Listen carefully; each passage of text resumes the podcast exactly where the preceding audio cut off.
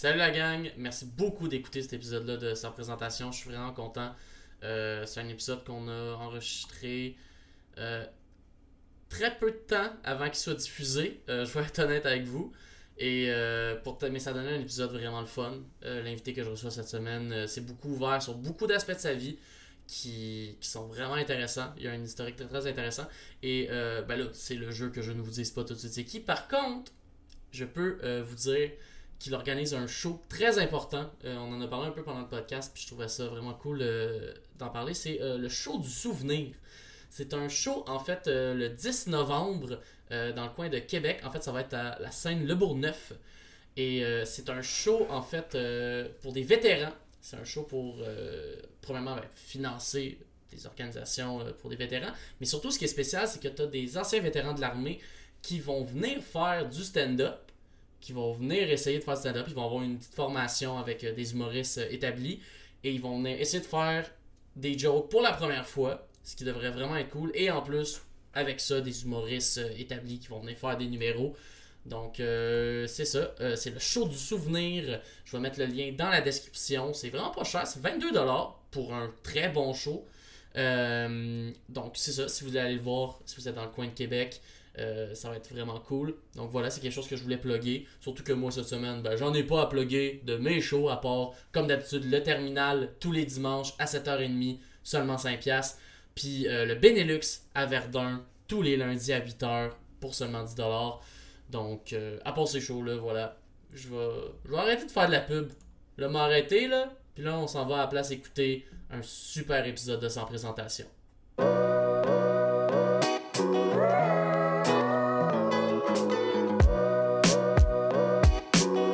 Ça n'a rien à voir avec l'Ontario, c'est ça. Ottawa, la ville d'Ottawa n'a rien à voir avec l'Ontario. Conservateur. Hmm. Parce que l'Ontario, en majorité, est conservateur. Puis pas juste conservateur, c'est les fesses. Là. C'est, ben, pas conservateur, c'est progressif conservateur. Euh, mais la ville d'Ottawa est plus progressiste que le reste de l'Ontario. OK. Vu qu'elle est comme plus proche du ben, Entre autres, à cause de la démographie de fonctionnaires. Ah, OK. C'est sûr que tu vas, quand, tu as un salaire, un fonds de pension, tu n'as pas de stress. Euh, les, les, tu n'as pas les mêmes enjeux que les travailleurs qui travaillent au salaire minimum. C'est ça, c'est sûr que toi, mettons, tu n'es pas comme quelqu'un de l'Alberta, que lui, c'est genre, ben, gars, moi, les sabres, je les aime, parce que c'est ça qui paye ben, ma maison puis mon. C'est le PIB, c'est ça. C'est ça, Enlève, enlève la, la, euh, leur, pouvoir, mettons, de créer de la richesse, ben là, ça devient une province très, très pauvre. Exact. Ouais.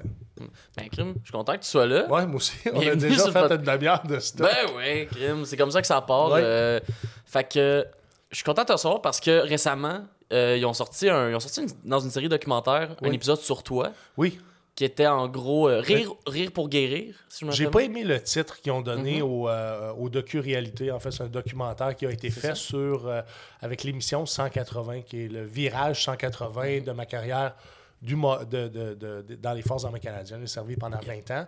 Et il dresse mon portrait, mon changement de carrière pour aujourd'hui, le, le, métier d'humoriste que je fais. Et Rire pour guérir laisse présager que je fais ça de façon exutoire, mais c'est pas le cas. Je fais ça mhm. pour faire des gains émotionnels, justement, pour balancer les journées où est-ce que ça peut être plus difficile. Mhm. Donc, c'est complètement différent. J'ai pas besoin sur scène de raconter euh, ce qui m'a fait souffrir, de la façon dont non, ça m'a fait souffrir. Ben, pour t'avoir vu sur scène, c'est jamais, mettons, oui, tu vas parler un peu de l'armée, mais c'est pas genre, tu utilises la scène comme manière d'exprimer les démons que tu as vécu pendant l'armée. C'est plus, non, je veux faire rire, je suis là pour faire rire, je vais parler de bien des autres affaires. Puis ça, ben, j'imagine ça doit faire du bien. Oui, et je, veux retourner en société avec monsieur, madame, tout le monde. Oui, mhm. c'est mon identité propre, ce que j'ai fait pendant 20 ans, mais ça, demande juste un travail. Ça ne définit mhm. pas qui je suis, puis ça ne définit pas non plus qui je vais être dans l'avenir.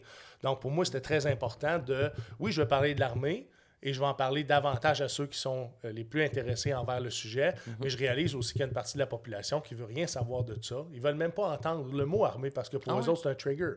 C'est quelque chose qu'ils n'aiment pas. C'est souvent associé euh, aux conservateurs. on parlait de, de, de, progressistes conservateurs. C'est associé à ce mouvement-là davantage. C'est associé à euh, ben, tout ce qu'on a vu dans les médias. Donc, les, les, les inconduites sexuelles. C'est associé aussi à, ben, Juste la guerre en soi qui est quand même un concept horrible en lui-même. Oui, oui, et, c'est horrible, puis tu, tu, en, tu, en, réalises toute la portée quand tu, quand tu vas servir dans un théâtre de guerre. Puis, tu sais, encore une fois, je fais souvent un parallèle avec les, les immigrants qui, euh, que je côtoie qui ont été des enfants soldats, c'est une réalité aussi qui est, euh, qui, qui- qui- qui- qui est très touchante, en fait, euh, parce qu'ils ont vécu plusieurs similitudes au niveau des d'événements traumatiques. Ouais, exact. Mais si on veut partir, mettons, du, du début, Oui. De quand tu as commencé, quand tu étais jeune, premièrement, c'est quand est-ce que dans ta jeunesse, t'as le chemin de l'armée, c'est comme tu t'es en allé vers ça? C'est quand tu t'es dit, ah, je pourrais rentrer dans l'armée. Je pense comme jeune adulte, je savais que c'était un métier qui, qui me branchait. Euh. Parce que, à cause des émotions que ça pouvait me faire vivre moi, personnellement, euh, j'aimais beaucoup, beaucoup l'humour, utiliser l'humour dans ma vie aussi. Euh, mais par contre, je comprenais que c'était un, un emploi, un job qui était précaire. Donc, il n'y avait pas nécessairement une abondance de contrats, il n'y avait pas une abondance d'argent. C'était souvent. Il y avait euh, quand même il y avait une passion pour l'humour même avant que tu sois dans l'armée. Oui. Mais il y avait un besoin, il y avait un besoin de sécurité qui était plus grand que celui-là.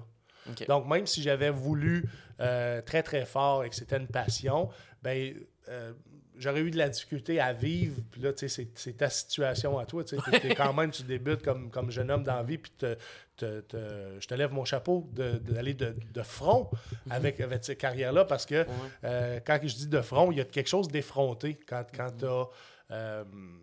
tu n'as pas accumulé beaucoup d'actifs. Tu de, de te Ouais, lancer dans une carrière qui peut être précaire, surtout qu'il n'y a pas de fonds de pension, qu'il y a une, prob- qu'il y a une possibilité de faire énormément d'argent. Mais encore là, Mais c'est pas donné à tout le monde. non. Euh, Beaucoup d'appelés, peu d'élus. exact. Je te lève mon chapeau. Ouais. Mais je pense aussi de base, ça, ça va avec la sécurité que tout le monde a à ce moment-là. Je sais pas toi comment c'était, puis au pire, on pourra en parler, mais tu sais, Ouais. je sais que moi, par exemple, même si, mettons, moi, mes parents sont pas riches, j'ai quand même la chance d'avoir des parents qui sont dans une situation financière confortable. Ouais. Tu sais, ma mère est quand même Ce cadre. qui est un pour- filet de sécurité en Ce qui est un filet de sécurité en soi, qui fait que moi, c'est sûr que je vis ma jeunesse, je vis avec des colocs, j'ai pas des grosses dépenses à payer, j'ai pas de charge, j'habite en ville. Fait que c'est comme. Et je te connais, tu es quelqu'un de raisonnable aussi. Exact. quelqu'un de réfléchi. Tu pas quelqu'un qui passe une ballonne non plus. Non, c'est ça. Fait que je suis capable de, c'est sûr, prendre plus de risques par rapport à ma carrière, vu que je sais que moi, j'ai pas des obligations. Mais c'est sûr que si Ouais. j'étais, mettons, je vivais avec une mère monoparentale qui est pas capable de rejoindre les deux bouts, puis que là, moi, je devais amener de l'argent au moulin pour que la famille puisse subvenir, ben là, peut-être que le rêve d'humoriste crisserait le camp un peu, tu sais. Mhm, Est-ce que toi, dans ton cas, ça ressemblait un peu plus à quoi? J'avais pas ce filet de sécurité-là. Quand j'ai quitté la maison, je l'ai quitté euh, parce que principalement, mon, mon père m'a m'a mis euh, une, une réalité dans la face, c'est que j'avais quitté le cégep. Euh, parce que principalement, j'avais décidé d'y aller euh, parce que je savais pas qu'est-ce que j'allais faire dans la vie. Et j'étais intéressé à jouer au basketball. Donc, j'étais allé principalement pour jouer au basketball. Et quand il m'a vu euh, avoir des, des échecs et de quitter pour le, pour le marché du travail, ben, c'est là où est-ce qu'il m'a dit euh, ben, soit tu t'en vas en appartement ou tu me payes une pension. Parce qu'il dit là, tu commences à créer euh, de la richesse et, et euh, je suis pas confortable avec le fait que tu as, quitté l'école. Fait que c'est un, un peu ça. Il était pas heureux que je quitte l'école. Euh, il était heureux que, que j'embarque sur le marché du travail parce que chez nous, c'était le marché du travail qui était valorisé. C'était pas les études du tout. Et probablement que ça a été teinté aussi de, de mon manque de détermination euh, à, à compléter un, un- un diplôme postsecondaire à cause de que, que, justement l'école n'était pas valorisée dans mon milieu familial puis dans ma famille en général. Euh, ce que je regrette un petit peu aujourd'hui euh, parce que j'avais les, les- les- les compétences et les qualités pour, pour avoir un diplôme postsecondaire. Euh, mais j'ai réussi à mener une carrière euh, que- qui était très intéressante où est-ce que j'ai euh, j'ai été en mesure d'aller tirer mon épingle du jeu au niveau de, de- du salaire, tu sais, puis, Ouais, puis ben oui. de, me bâtir, euh, je ne veux pas dire une richesse, là, mais de me bâtir une équité qui est suffisante pour aujourd'hui, comme artiste, me sentir confortable. C'est ça. Euh, donc, on, va avoir eu deux parcours différents dans, dans- à deux étapes de, de nos vies différentes, mais euh, tu vas- je pense que tu vas. euh, euh, tu vas, tu- ben, je te l'ai déjà confié. Moi, je pense que tu vas réussir dans cette industrie-là. Je pense que tu vas percer. tu es quelqu'un de, de- de réfléchi. Tu es très drôle dans ce que tu fais, mais tu es aussi merci. posé dans, euh, dans toutes les étapes que tu mets pour te mettre en marché. Euh, je je- je t'admire. Merci, merci c'est très gentil. C'est super Tu sais, cool. Je suis pas sûr que j'aurais été capable de faire ça à ton âge, moi personnellement. Ouais. Mais c'est ça parce que pas là. Ben c'est ça, des fois c'est juste on n'est pas là. Puis justement, à ce moment-là, tu parles de vouloir chercher une sécurité.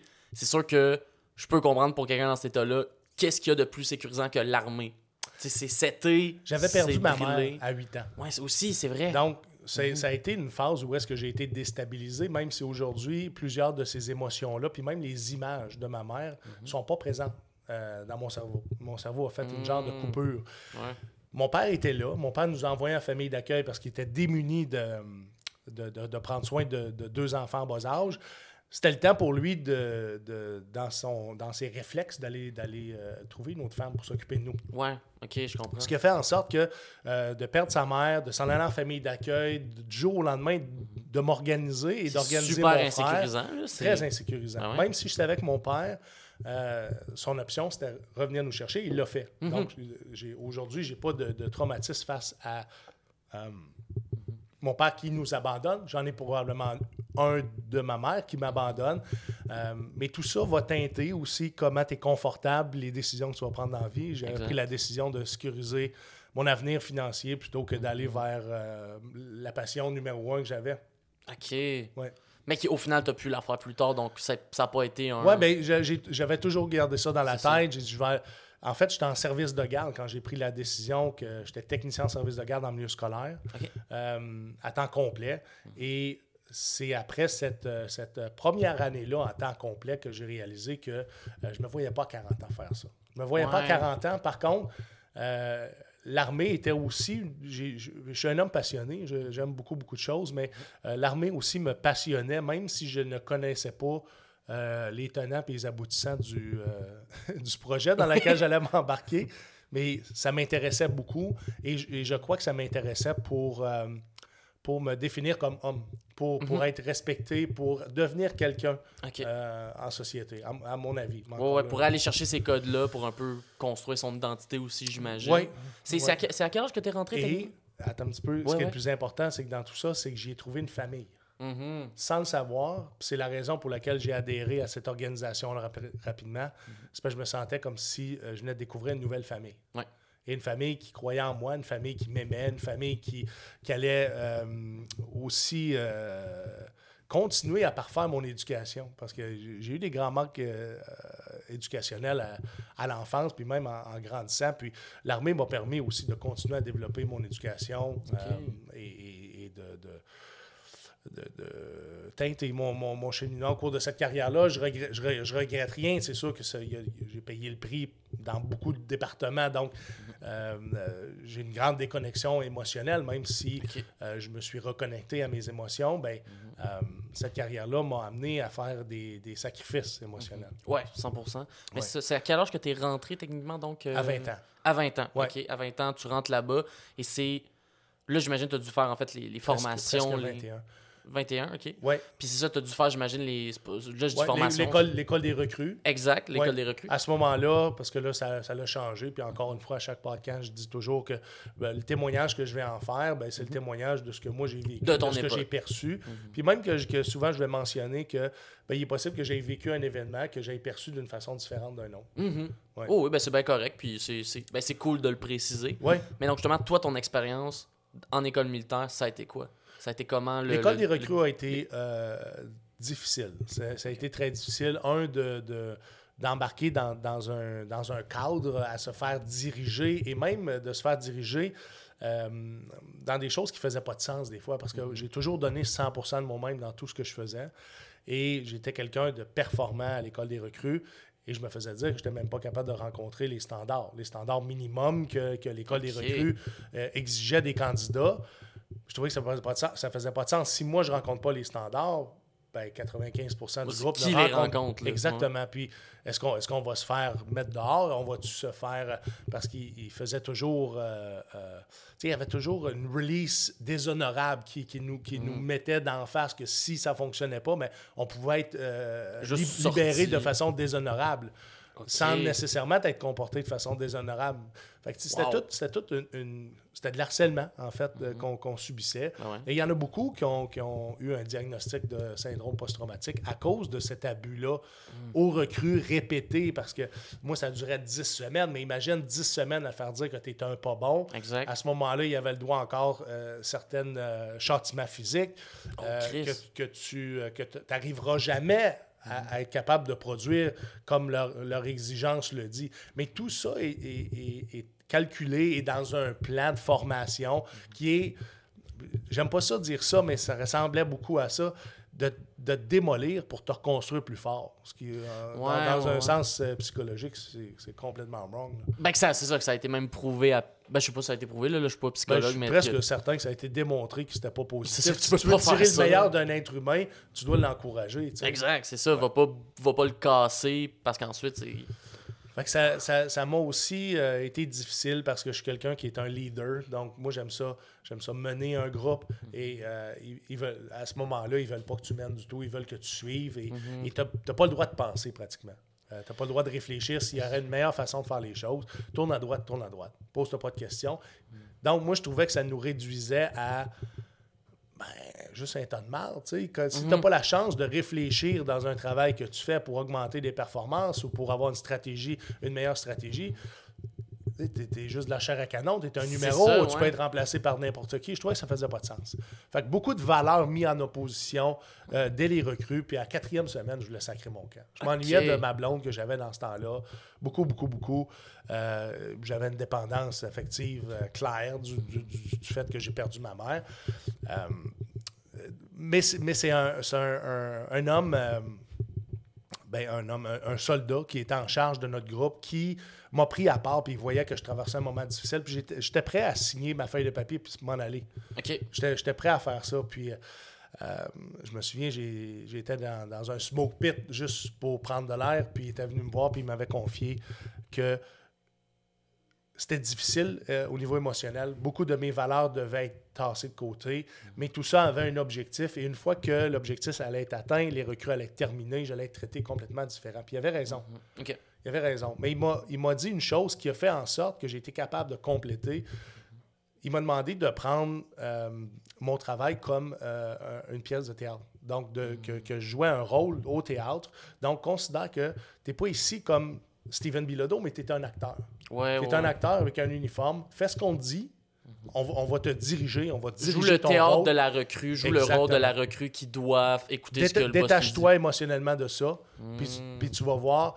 Et, mais il dit, il dit, je dois, t'avertir, gros comme tu es, fort comme tu es, toute ta carrière, tu vas être sollicité davantage que les autres pour produire. Ok. Ouais. Et ça a été le cas. J'ai transporté, euh, je, transportais pratiquement le double des autres, là, Oh shit. en, en termes de, de poids. là. Ouais, ouais, de, pour le matériel, tout ça. OK. Puis je me demande, est-ce que justement le côté leader, le côté justement, tu sais, que.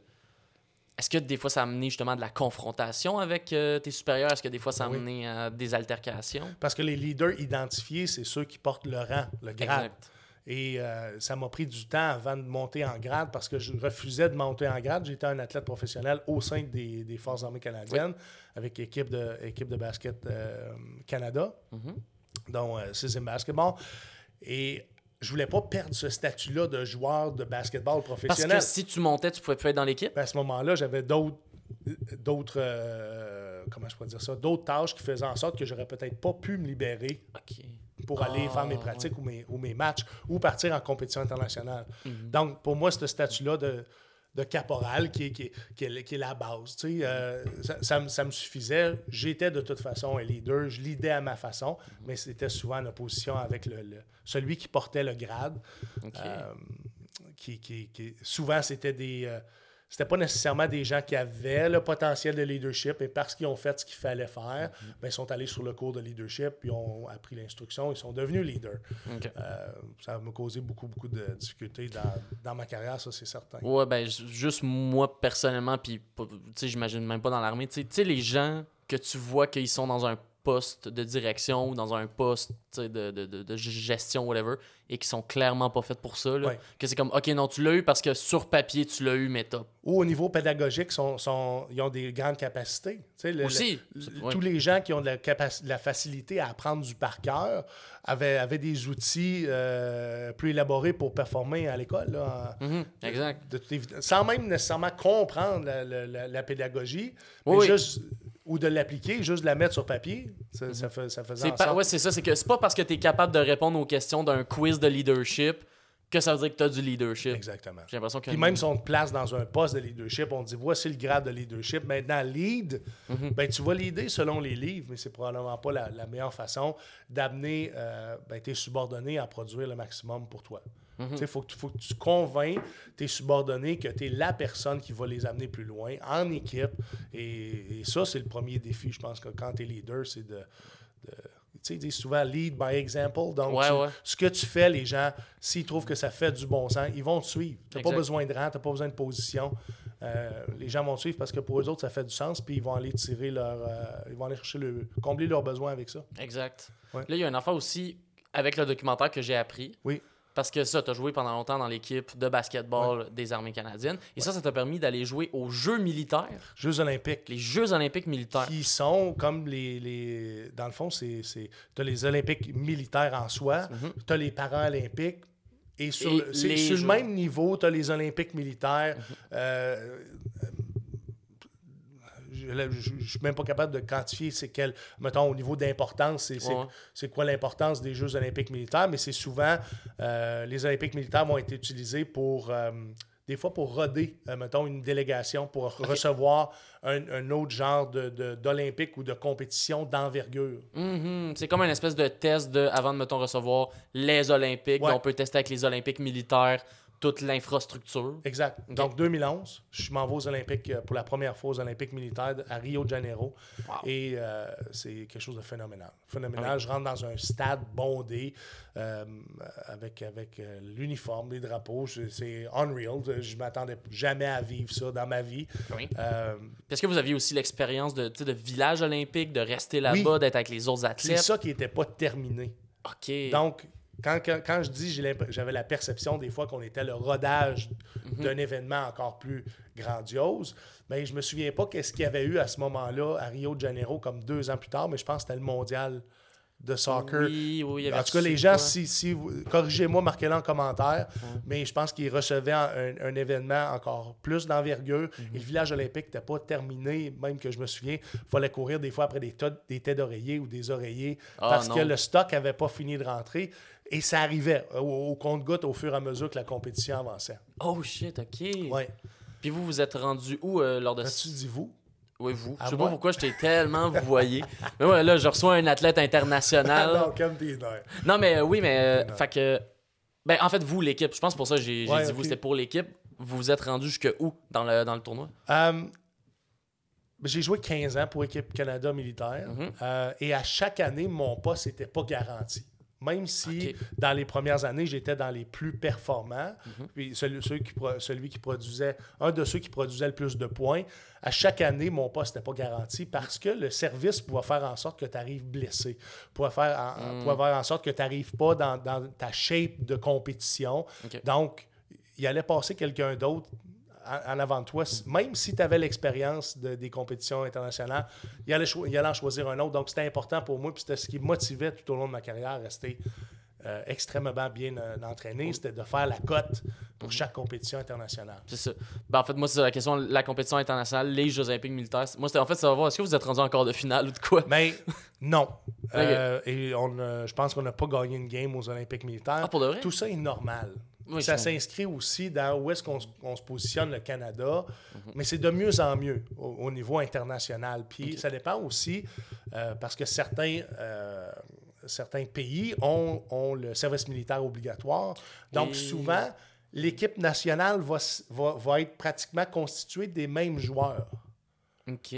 Parce qu'ils ont le service militaire obligatoire, mais durant leur service, ils font partie de l'équipe OK, nationale. fait que ça pouvait arriver que tu joues avec des joueurs qui sont dans l'équipe nationale Exactement. militaire. Ou pas tous, mais en, en- en partie. Ouais, mais qui joueurs- ensuite, mettons, deux semaines plus tard, tu les voyais dans l'équipe des. Olympiques, les vrais. genre. Ah, mon Ouais. Dieu, OK. Euh, Pas pour le Canada, bien Non, entendu, mais pour, pour d'autres pays où est-ce que le service militaire est obliga- obligatoire. Ah, OK, parce qu'ils ont le droit de comme doublement inscrire des joueurs. Ben, ils l'utilisent à leur avantage. Tu sais, Mhm. Si le service militaire obligatoire, mais le, le jeune dans un programme de- d'excellence pour un sport, ben on, pourquoi pas? tu sais? Exact. Pourquoi Mhm. pas les, le prendre cette cohorte-là, les faire travailler ensemble, les monter, puis quand le service, au bout du service obligatoire, ben là, ils vont rejoindre l'équipe nationale, mais ils vont ça. avoir pratiqué la- la- la- les jeux, ils vont avoir euh, baigné dans, dans, tout ce que l'équipe nationale veut comme développement de ses joueurs. OK. Ouais. Wow.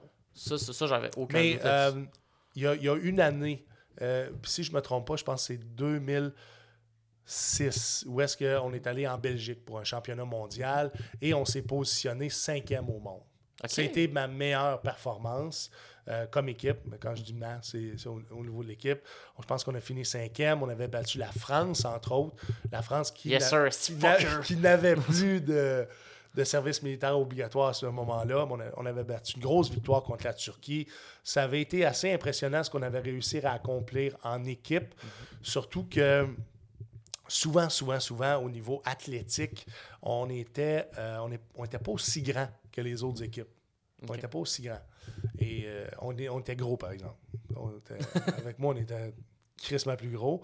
Mais c'est ce qui a fait aussi que j'ai tiré beaucoup mon épingle du jeu en, en basketball, c'est parce que je sautais très haut. Euh, J'étais très physique. Mhm. Donc, je, je suis allé mettre à profit euh, mes habiletés puis ma, ma, ma, ma- ma corpulence. On dit ça Bref, comme ça. ok. J'ai adoré ça. Mais j'ai adoré euh, d'autant plus euh, le reportage, j'en ai pas parlé. Puis ceux qui veulent voir le reportage, euh, c'est toujours Oui, sur. TVA. Les chiffres sont malades mentales. Je pense que le diffuseur veut peut-être faire quelque chose avec ça. Let's Allez go. voir ça parce que on, on, on comprend pas à quel point ça peut, ça peut solliciter autant Ben oui, 100%. d'intérêt. Oui, vraiment. Ben, on, on- on pensait que ça allait être un documentaire qui allait être intéressant, Mhm. mais qui allait euh, susciter autant d'intérêt. Non, je pense pas. Mhm.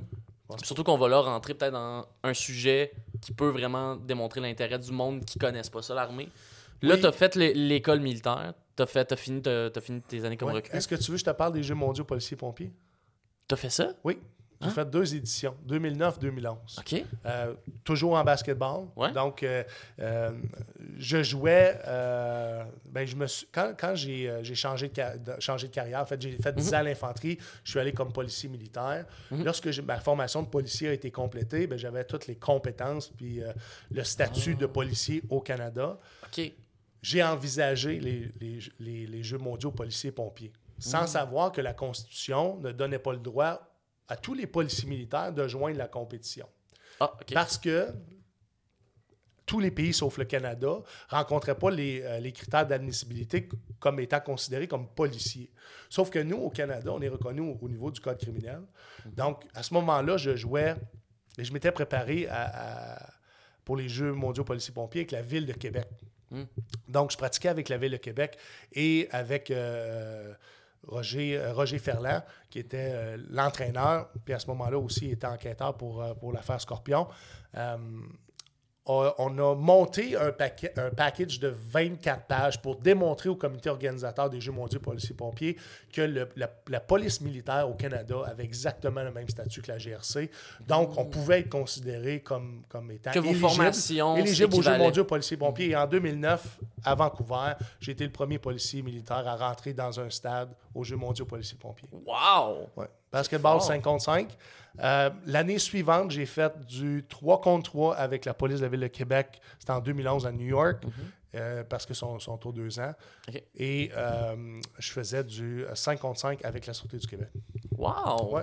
Holy shit! Quelque chose que le reportage veut pas parler, mais ça m'a ça m'a permis d'aller jusque-là. Ben, c'est intéressant. Mais c'est intéressant, surtout, c'est que techniquement, avec toi, puis justement, euh, la personne avec qui tu as collaboré, vous avez changé cette règle-là, Ouais, j'imagine. Donc là, maintenant, On a vraiment présenté le dossier au comité organisateur et ça a pris quelques mois pour qu'ils nous donnent l'OK. Et Mm. euh, j'ai j'ai ouvert la porte à d'autres policiers militaires, femmes ou hommes, d'aller compétitionner euh, au Ah, ça.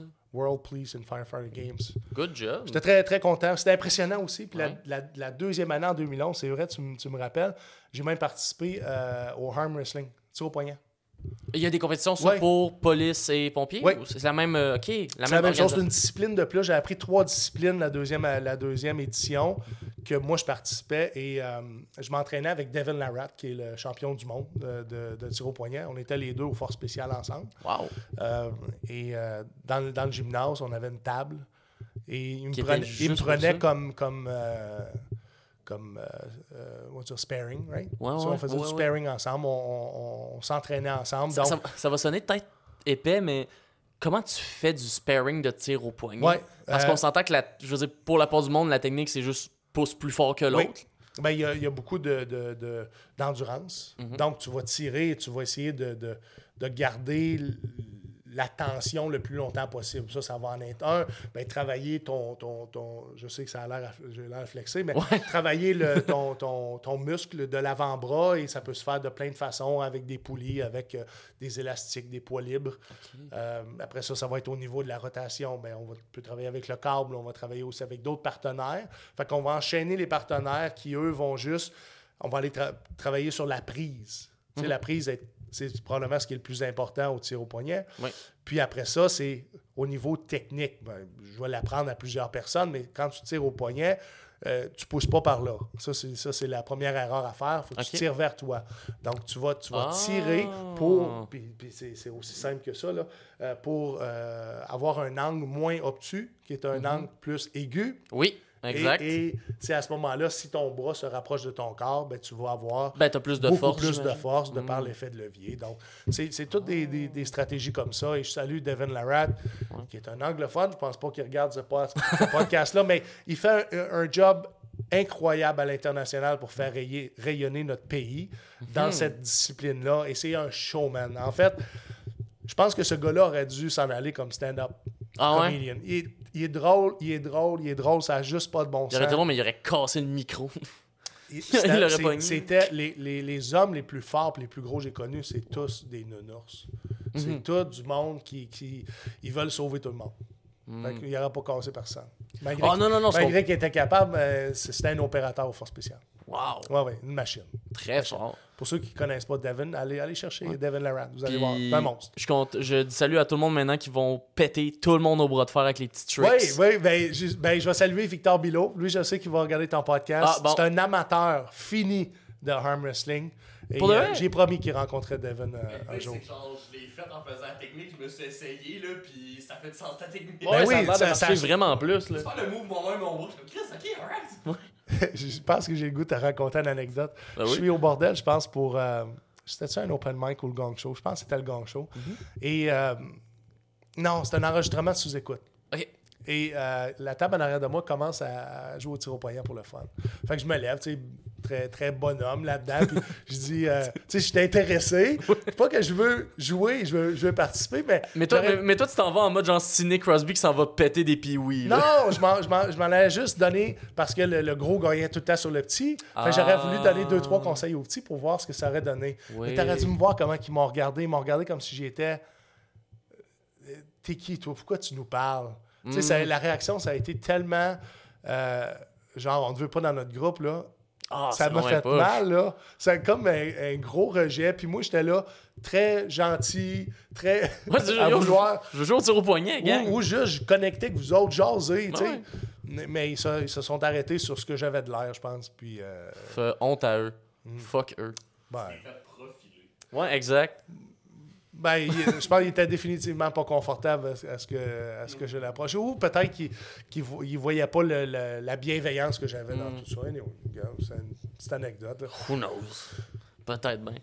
Fait que là, je veux savoir la première fois. Parce que toi, tu as, été, euh, été déployé pendant euh, l'Afghanistan, pendant tout le conflit en Afghanistan. Euh, ben, on a été là 15 ans. J'ai pas été là, moi, 15 ans. Non, non, non, là, mais... 2004, 2007, 2008. C'est ça. Ça a été comment la première fois que, justement, tu as été déployé là-bas, que tu as vu la situation là-bas? Ça a bien été. Euh, je ne connaissais pas la situation. Euh, donc, la situation en 2004 était euh, plus chaotique. Je veux dire, d'un point de vue de soldat, c'est sûr que tu ne connais pas tous les éléments de la mission et, l'agenda politique en arrière Mais de justement, tout ça. on dirait que c'est une question qui vient de me, me paper. Est-ce que, comme soldat, vous restez quand même est-ce que vous restez quand même actualisé? Est-ce que vous essayez quand même de comprendre? Oui, on a, on a des cours sur la situation géopolitique. OK. Par contre, on n'a pas de cours sur l'agenda de notre pays ou l'agenda des forces de l'OTAN ou euh, les, les euh, plus au niveau micro, euh, ben, qu'est-ce qu'on qu'est-ce qu'on fait dans tel secteur de façon mhm. claire, nette et précise? Ouais. Et c'est souvent en collaboration avec d'autres organisations, la CIA, les, les, forces spéciales afghanes. Donc, c'est durant ces 15 années-là, ça a tellement évolué au niveau géopolitique, au niveau de, des, des- des territoires aussi, des zones euh, dans lesquelles les Canadiens allaient, euh, allaient faire des opérations, puis incluant les opérations de, de, euh, humanitaires. On, a, on- on a fait énormément de, de chemin dans cette direction-là aussi, parce que c'était important au, au niveau stratégique d'avoir la population en arrière de nous pour être capable si j'aime pas ça dire ça, de leur offrir une forme de démocratie, mais parce que je pense que chaque conflit, les changements doivent venir du peuple. Et je suis pas certain que ce conflit-là, euh, la volonté démocratique venait du peuple. Je veux dire ça comme ça. Après coup, là, Mhm. on, on aurait peut-être eu avantage. Ça, c'est mon opinion personnelle. Je me Oui. détache de, de toute euh, allégeance ou loyauté pour dire que euh, on aurait peut-être pas dû aller là. Mhm. Je te- Je pourrais dire que je suis d'accord avec toi, puis Ouais. c'est mon podcast, fait que tu peux le dire Ben, à c'est- 100%. Mais c'est ça, oui, parce que j'imagine. Chaque changement doit venir du peuple. Exact. Fait que là, vous êtes allé. Dans tes missions, il y avait aussi justement du, de l'humanitaire, du on va aller les Ouais. aider. Moi, je pour- faisais pas d'humanitaire, mais il y avait Ah, des équipes qui étaient bâties pour, euh, pour aller favoriser euh, la construction d'un puits, pour aller favoriser la construction d'une école, aller aider euh, les secteurs les plus difficiles à, à faire du développement au niveau de l'agroalimentaire. Ok. Tu sais, c'est- des, des choses comme ça, des choses concrètes. Quand tu veux redonner le pouvoir à un peuple, il faut que tu leur donnes. euh, tu sais, ils vont dire toujours donne pas du poisson à quelqu'un, mais apprends-y à pêcher. Oui. Mais ça fait partie de la job. Aussi, Ouais. effectivement. Puis t'as aussi la pyramide des besoins. C'est sûr que c'est plus tough pour une population de se demander c'est quoi leur système démocratique s'ils n'ont pas d'eau. Ben, sont- ils n'ont pas d'éducation, euh, Guillaume. Exactement. Ils n'ont pas d'éducation. Donc, c'est une chose que j'ai pris conscience dès le départ, c'est la situation en général de la population. Mhm. Beaucoup de problèmes de santé, euh, beaucoup de problèmes d'éducation, euh, des problèmes de yeux. Ils n'ont pas de lunettes. y a Pas, de, pas personne ne va chez l'ophtalmologiste. S'ils ont un problème de yeux, ils vont essayer de trouver une paire de lunettes à quelque part. Puis, euh, Oh, étaient presbytes, puis c'est de la, c'est de la myopie. Mais regarde, euh, Ah, on va gérer, là. Tu le donnes à mon oncle, puis tu essaies d'en trouver un autre. Non, Tu mais c'est ça. Et, et je, l'ai appris à la dure parce que, à un moment donné, je suis en patrouille, puis euh, on, a, on a des signes que les véhicules ne doivent pas nous approcher parce que dans ce temps-là, on avait beaucoup de euh, suicide bombers, du monde qui se faisait exploser ou des véhicules qui se faisaient exploser. Donc, notre, euh, notre périmètre de sécurité était plus imposant. Et on disait à, la population, avec des écriteaux, de se tenir à tant de distance des véhicules et du personnel, sachant que, la, je sais pas, moi, trois quarts de la population, c'est pas lire. Ah, ouais. Fallait quand Mettons même que le t'as- répéter. mettons que tu as besoin de réfléchir différemment. Tu peux pas crier, tu peux pas commencer à tirer dans le tas, tu peux Ben pas non. commencer à frapper quelqu'un. Le gars, c'est juste pas lire. Mhm. C'est, c'est- tu sais, c'est, c'est fucked up de, de- d'amener rationnellement tout ton acquis en zone de guerre, mais tu réalises, réalises que les êtres humains en zone de guerre sont pas là. sont, sont pas là. Sont, puis il y en a beaucoup qui survivent. Donc, va dire à quelqu'un comment vivre quand il survit, il n'embarquera pas dans ton plan. Exact. Il n'embarquera pas, il souffre. Mhm. Il n'embarquera pas. Ah, c'est ouais. Puis je me demande justement, pour toi personnellement, d'arriver en zone de guerre, d'arriver à un endroit où, malheureusement, veut, veut pas, il y a tout le temps un peu la question de Hey, est-ce que je vais finir ma journée? Est-ce que je vais. Ouais. Ça, ça, ça fait partie de, de, de tes concerns au début de la mission. Et vient, plus que la mission avance, plus tu euh, te désensibilises à cette menace-là et même que tu deviens euh, des fois un peu pas assez vigilant. Ok. Même qu'à un moment donné, euh, je vis une embuscade et avant de vivre l'embuscade, j'étais tellement dans ma tête, dans la lune, que je n'ai même pas réalisé qu'on se faisait attaquer. Ah. Ça a pris, ça a pris euh, c'est des, microsecondes, c'est Ouais, des, secondes pour Ça, ça a été comment cette, embuscade-là? C'est quoi exactement qui s'est passé? Euh, Si c'est pas. euh, si Je vais, essayer de te le- te- je vais essayer de te, te faire le portrait sans nécessairement tomber là-dedans. Parce que, parce que je. En ben, je, fixant je le me micro, connais. hein. je- je Aujourd'hui, je suis un peu plus à fleur de peau. Mhm. Donc, si je m'en vais là-dedans, je, vais pleurer. C'est bien correct. Ben, tu ben, vas avec ce que t'es à l'aise. grosso modo, euh, c'était une, une embuscade très bien préparée, euh, euh, probablement la plus grosse embuscade que le Canada et les forces spéciales ont connue, à, mon, à mon avis, à ma connaissance. Et euh, c'est ça, euh, je suis dans le véhicule et les balles commencent à arriver dans les vitres blindées. Puis je pense que c'est- de la roche ou c'est de la pluie. Mais c'est ma première idée, c'est pas me faire tirer dessus. Ouais, c'est ça. Ouais. C'est lorsque mes yeux sont arrivés sur la vitre, puis là, j'ai vu les impacts de balles dans une vide blindée. J'avais déjà vu ça, que là, Asti, je me fais attaquer. Fait que, mais ce qui précédait ça, moi, je m'en allais comme. On a fait entre 13 et 15 000 km sur ma dernière mission en 10 mois. On roulait en sacrament. Ouais. Fait qu'il vient à un moment donné, oui, tu fais ta job euh, de, de- de surveillance au dans, dans le convoi, au travers du, du- du chemin. Mais tu sais, on est des humains comme tout le monde. Euh, Ça arrive à un moment donné. On peut pas tu vas- rester focus Tu vas 24 partir dans ta tête, puis tu vas penser à. La dernière fois, tu as joué au jeu risque, là, tu sais, puis Ouais. tu aurais dû faire ça au lieu de ça. Tu T'aurais dû prendre l'Australie, man. Oui, c'est tout le temps exactement. ça. Non, mais c'est ça. Dans ta tête, tu, tu, tu vas aller dans une place qui, qui ça fait du bien aussi. Mhm. Euh, puis quand c'est redondant comme travail, puis il n'est pas arrivé d'incident, ça fait longtemps, souvent les militaires vont, euh, vont être beaucoup moins vigilants, puis c'est souvent là qu'on va se faire pincer. OK. Ouais. Fait que là, vous êtes arrivé. Là, ça a commencé à, Ouais, puis- ça tirait d'un peu partout. euh, je rentrais pas, je rentrais pas en détail dans l'embuscade, mais, euh, mais euh, c'est ça. Quand tu, tu réalises et Mhm. tout de suite, étant donné, c'est ça qui est intéressant de réaliser, c'est tellement le- le- l'endoctrinement et la, la formation est ancrée à l'intérieur de toi que tu réagis souvent de façon mécanique. Ouais. sans même avoir à réfléchir, ton corps fait le réflexe Mhm. de, de- de ce que tu dois faire, puis de répondre au feu pour après ça se sortir de la zone d'abattage, puis continuer la mission. Euh, puis à ce moment-là, la mission, c'était de. euh, c'était un convoi de remplacement pour le Peter McKay, qui était le ministre de la Défense nationale à ce moment-là. OK. Ouais. Wow. Puis ça, c'est. Puis là, justement, pendant la mission, toi, au final, euh, la fin de ta, de ta mission, la fin de ta Ouais. carrière, en fait, dans l'armée, est arrivée quand? Euh, c'est arrivé quand ben, j'étais au Force spécial, euh, j'étais en, en uniforme et, et, euh, j'étais ultra fatigué. Ultra fatigué à un point je n'étais pas capable de lever ma poche d'hockey. Pas Mm. capable de lever ma... J'avais de la difficulté à lever ma poche d'hockey. Tout ce que je faisais physiquement était pénible. Euh, je pleurais à rien. Je- tu sais, J'avais des signes et symptômes de dépression, mais j'étais continuais à être performant, je continuais à, à travailler, mais j'avais beaucoup besoin d'adaptation, dont les pilules pour dormir.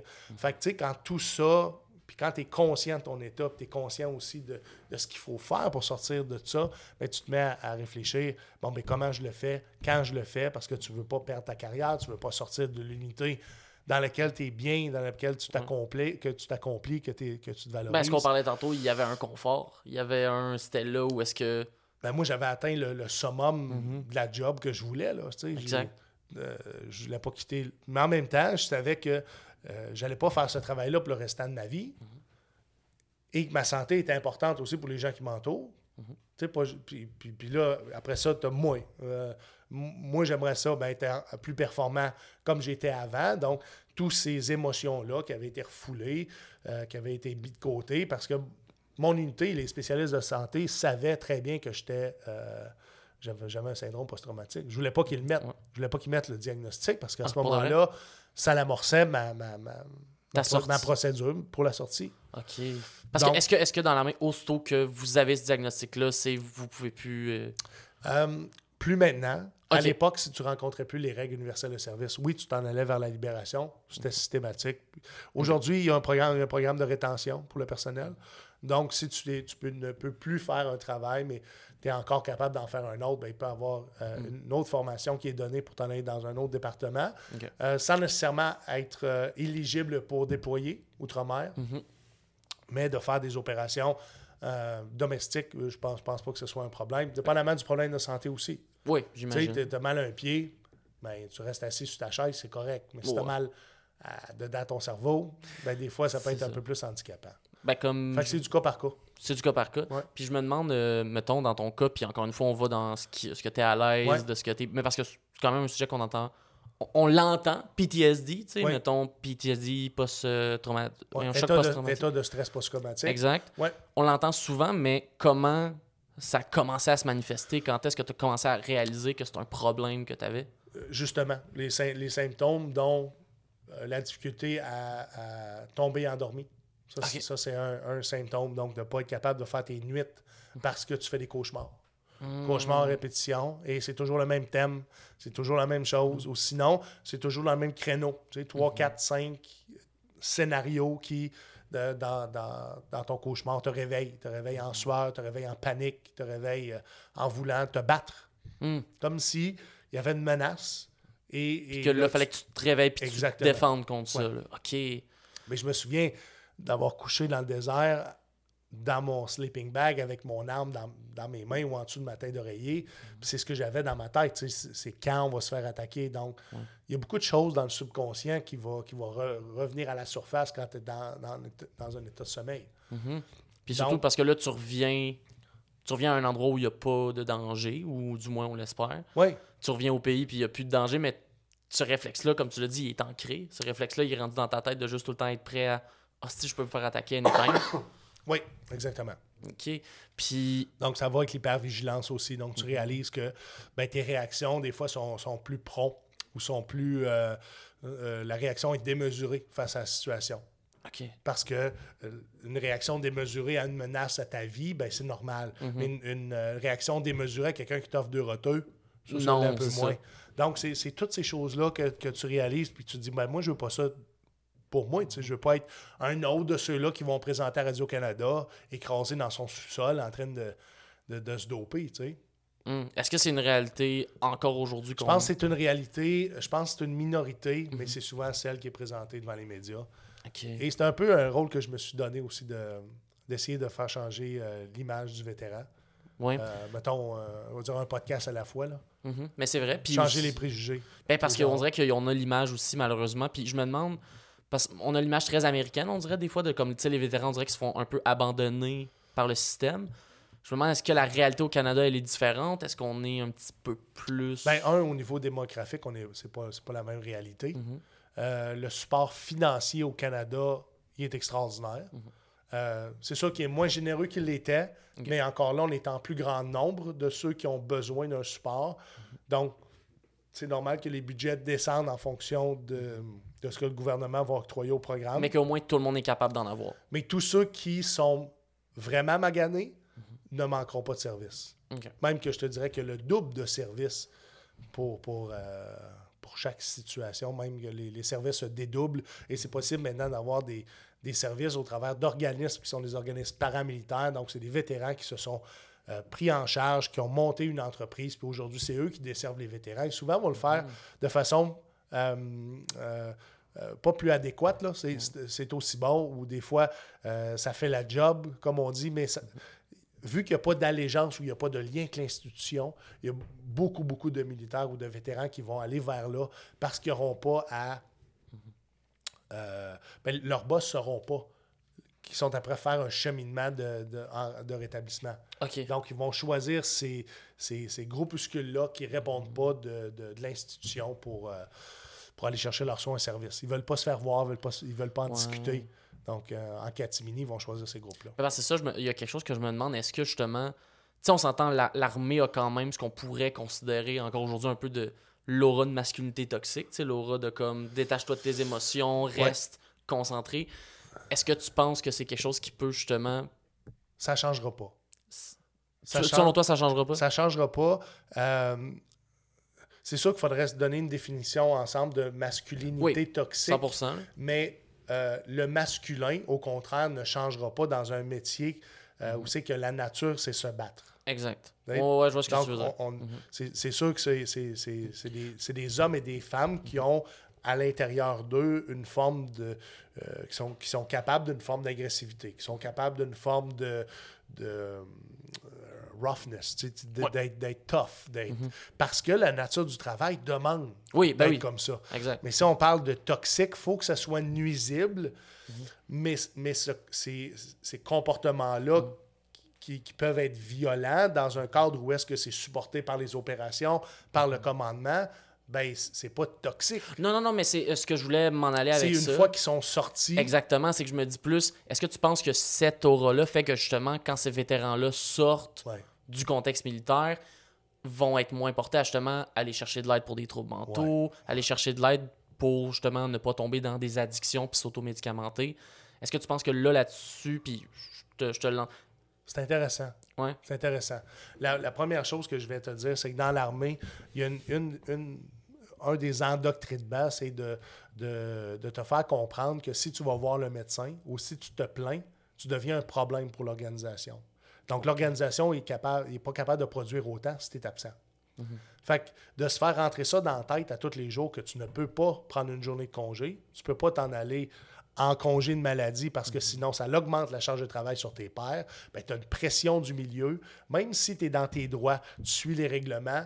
Et on le voit en société. Quand tu ne vas pas dans le courant et les valeurs de la société, ben, il est possible que tu sois cancellé, il est possible qu'il y ait des représailles. Et ça faisait partie aussi de, de- de cette culture-là de tu vas suivre le groupe, tu vas, tu vas faire ce qu'on te dit, sinon tu vas payer le prix.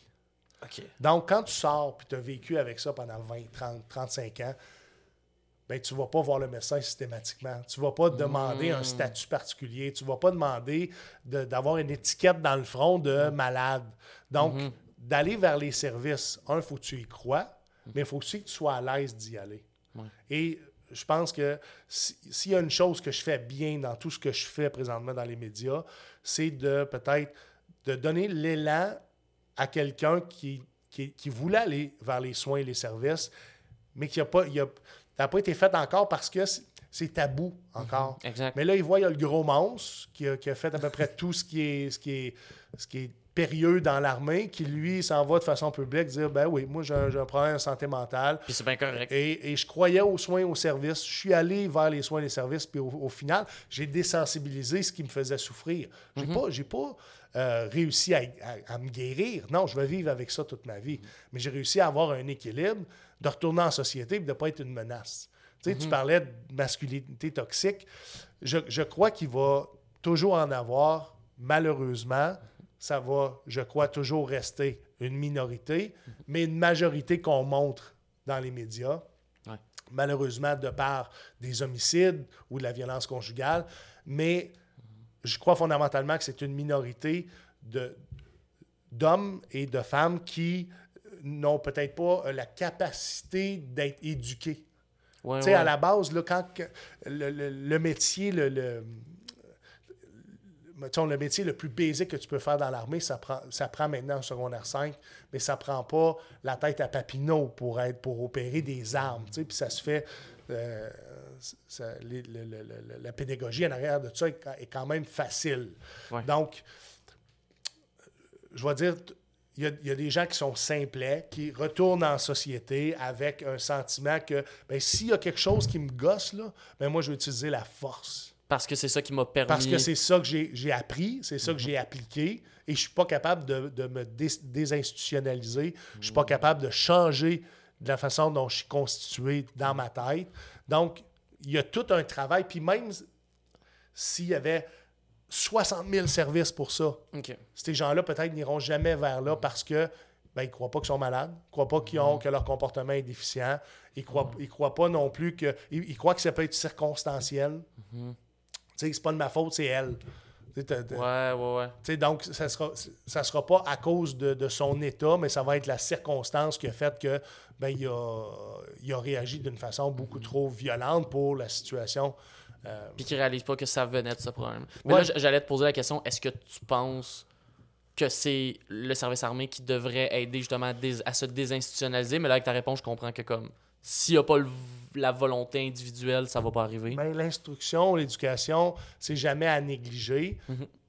S'il y avait une sensibilisation, il y en a une, une sensibilisation qui est faite quand on revient des théâtres opérationnels.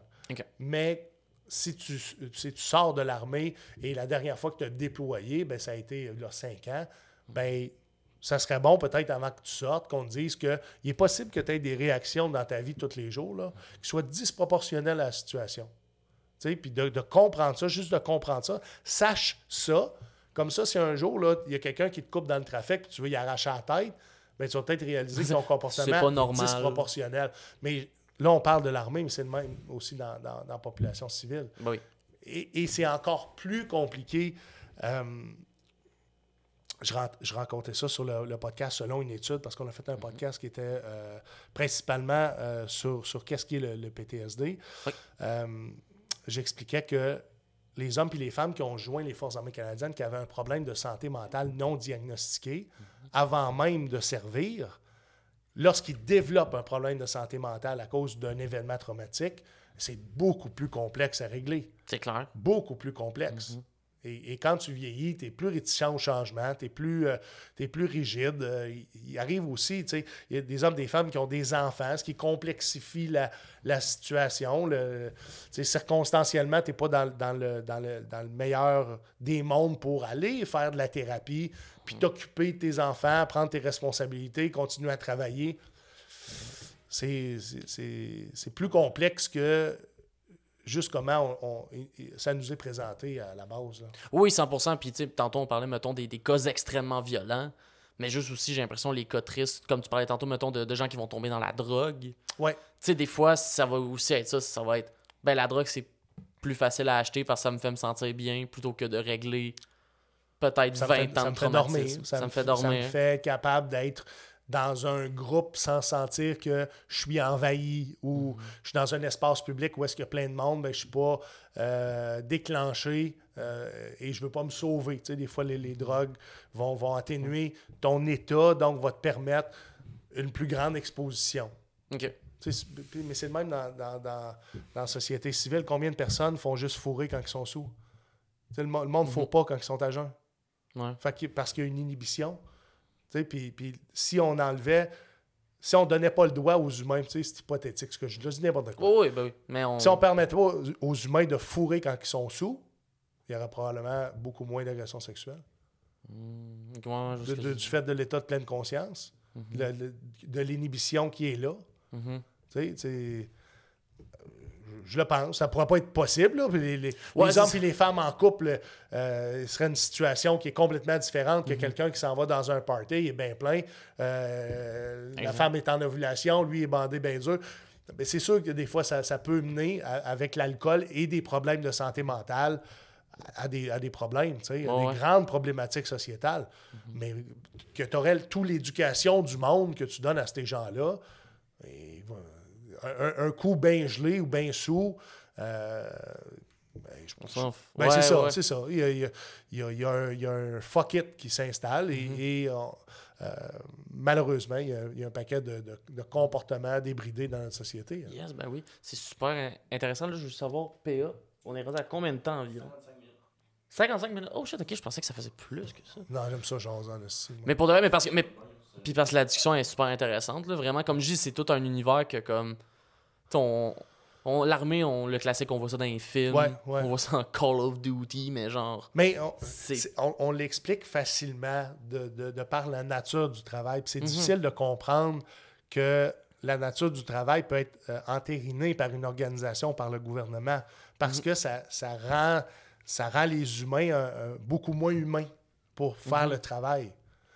Mais, mais c'est un, c'est un job après, quand tu sors, de retrouver ton humanisme, de retrouver tes repères en société, de continuer à évoluer, mais de ne pas évoluer avec, avec le, le- le- ton instinct, Ouais. souvent qui a, été, qui a été boosté avec la formation puis le- le- la nature du travail, mais d'évoluer euh, Mhm. comme. comme c'est sûr que l'évolution, il faut qu'elle se fasse vite, là, parce que tu es libéré, puis là, demain matin, tu es dans la rue, puis tu t'en vas demander un nouvel emploi.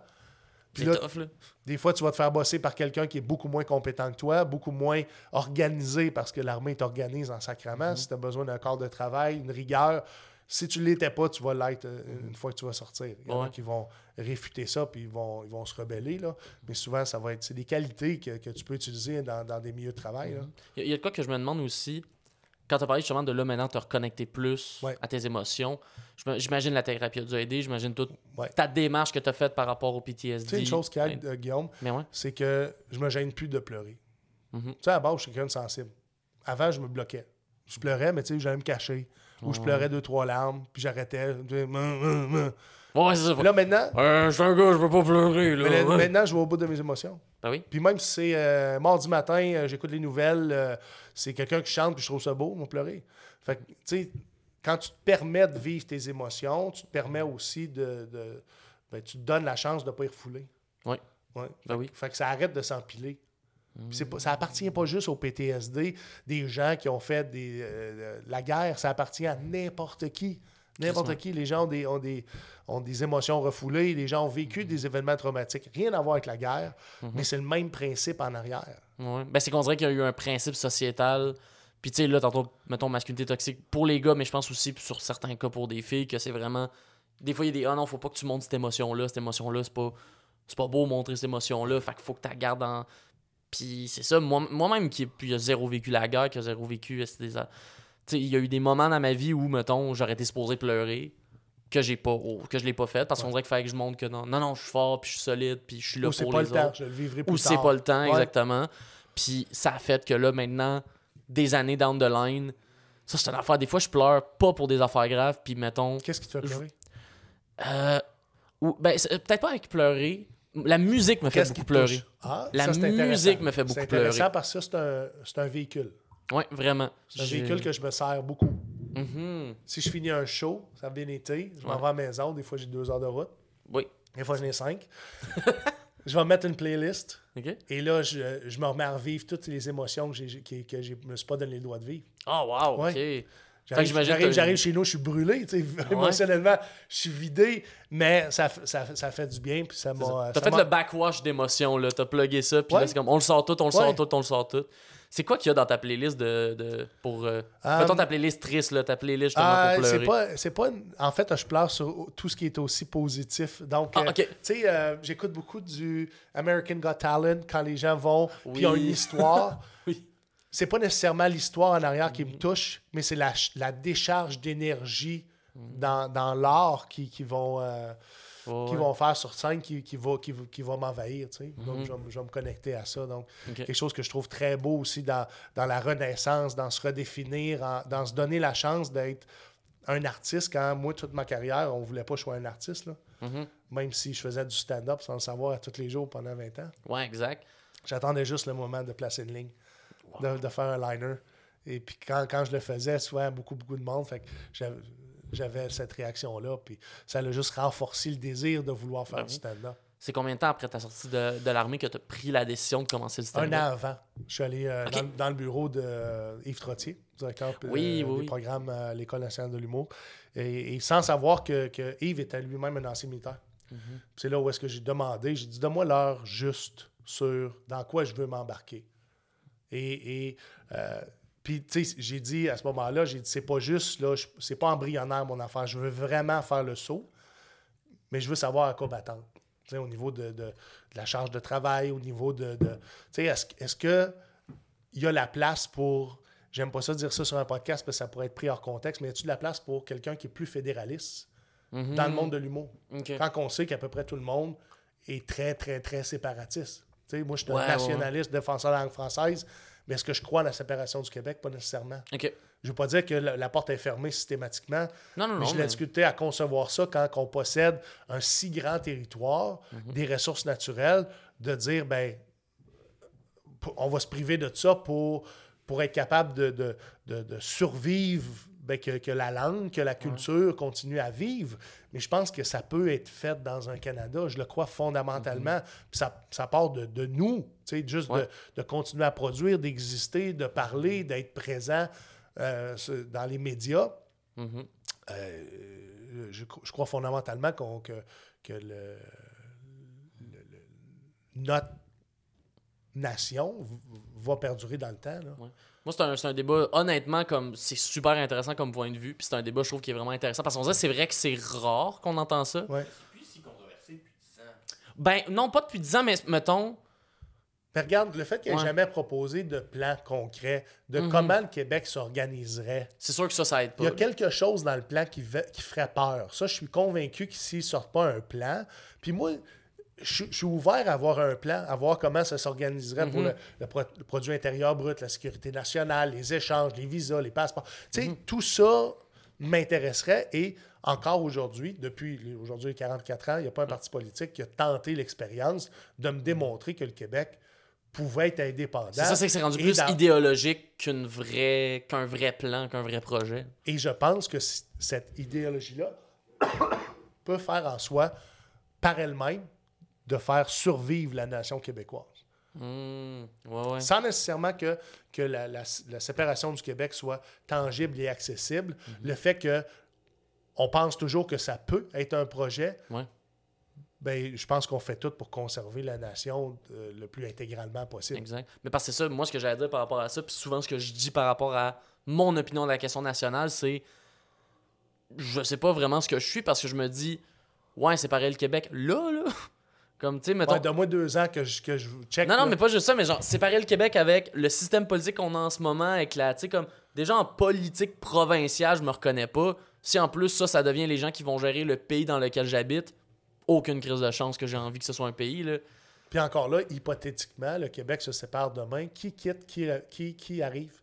Sais, C'est important parce que euh, pour diriger une nation, un pays, ça prend, ça prend des têtes, ça prend des gens qui ont des compétences à ce niveau-là, puis qui ont l'étoffe d'un- chef d'État pour Exact. justement l'idée, embarquer tout le monde dans, dans- dans ce projet-là de Mhm. société-là.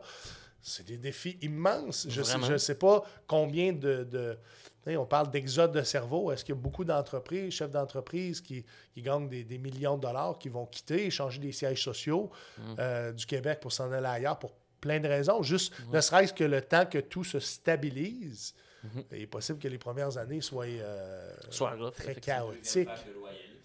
Très Hmm, chaotiques. ouais, je vois ce que tu veux. Ouais, exact. Mais là, on est là, on est là, on parle de tout ça, mais. euh, Ben, comme je dis, c'est que c'est un débat que, Ouais. je- que je trouve intéressant, mais juste moi-même, je suis pas le plus grand des souverainistes, fait que je peux pas. euh, Mais sou- souvent, on va, me- on va me donner beaucoup de préjugés. Puis, il faut comprendre que je suis un homme ouvert d'esprit. Je suis pas quelqu'un qui est arrêté. C'est pas noir-blanc, c'est toujours gris. Mhm. Surtout avec tout ce que j'ai vécu dans ma vie. Euh, se camper, ça fonctionne pas. Ça fonctionne pas. 100%. Hein? Oui. Ben oui, ça sonne intéressant. Puis je pense justement, on le voit avec ton podcast, on le voit avec. On le voit avec la discussion qu'on a que comme t'es ouvert sur les idées puis t'es capable. Puis c'est sûr que c'est facile, on dirait, comme cliché à placer, là.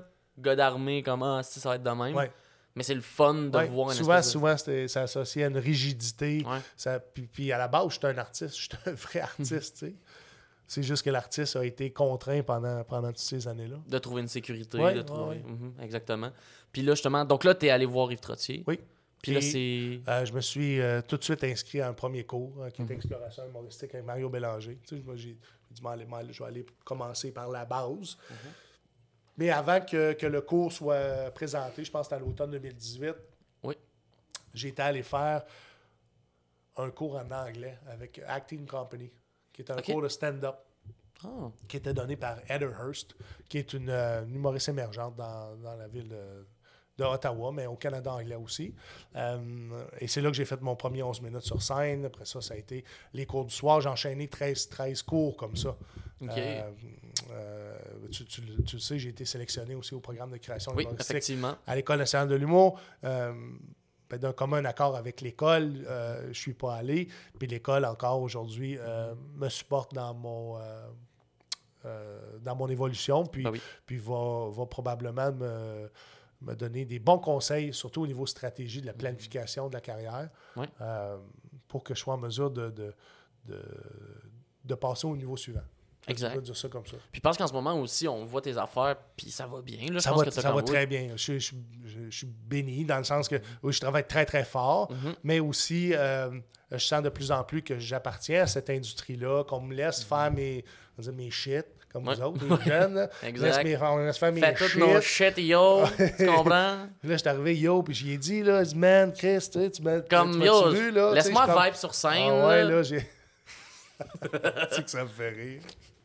Ou quand j'ai une demande de booking, yo, monsieur, je pourrais-tu avoir un spot? Y a-tu vraiment quelqu'un qui t'a écrit ça? Ah oui. ça Ben, voyons. Ah ouais, ouais.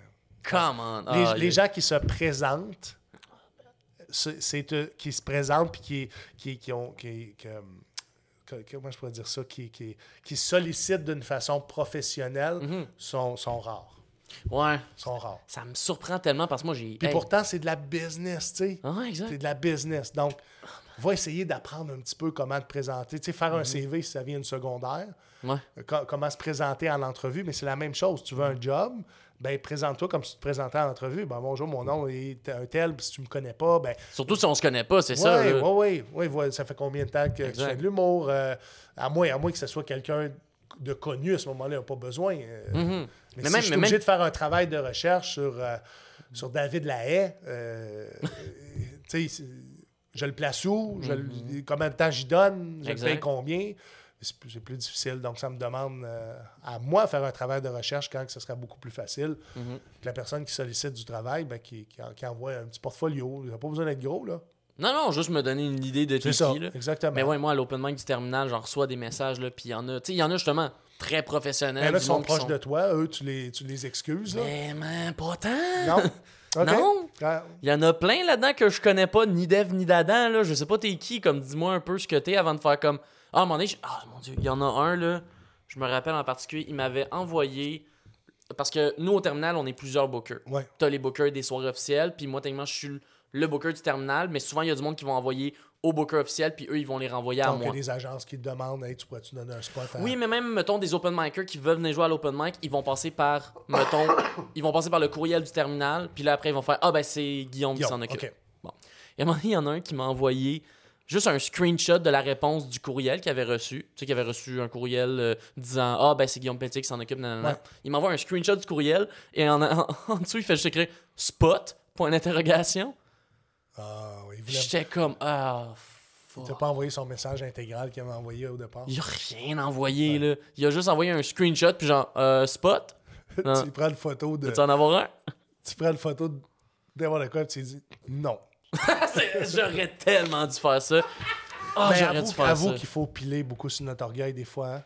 Ben oui. Il y a des affaires qui me frustrent énormément. Puis surtout, j'étais un entrepreneur dans la vie avant d'être humoriste.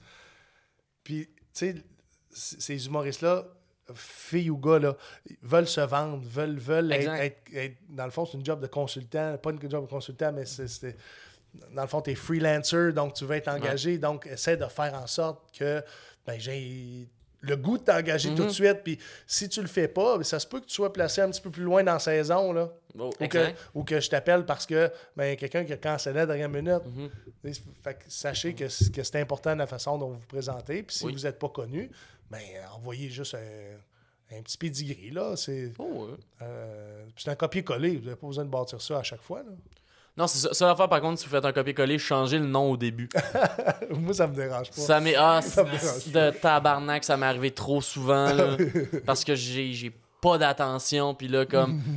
J'envoie un Julie à quelqu'un qui s'appelle Xavier, puis là, il est comme, hein, Julie, puis je suis comme, oh non, je vois d'un épais.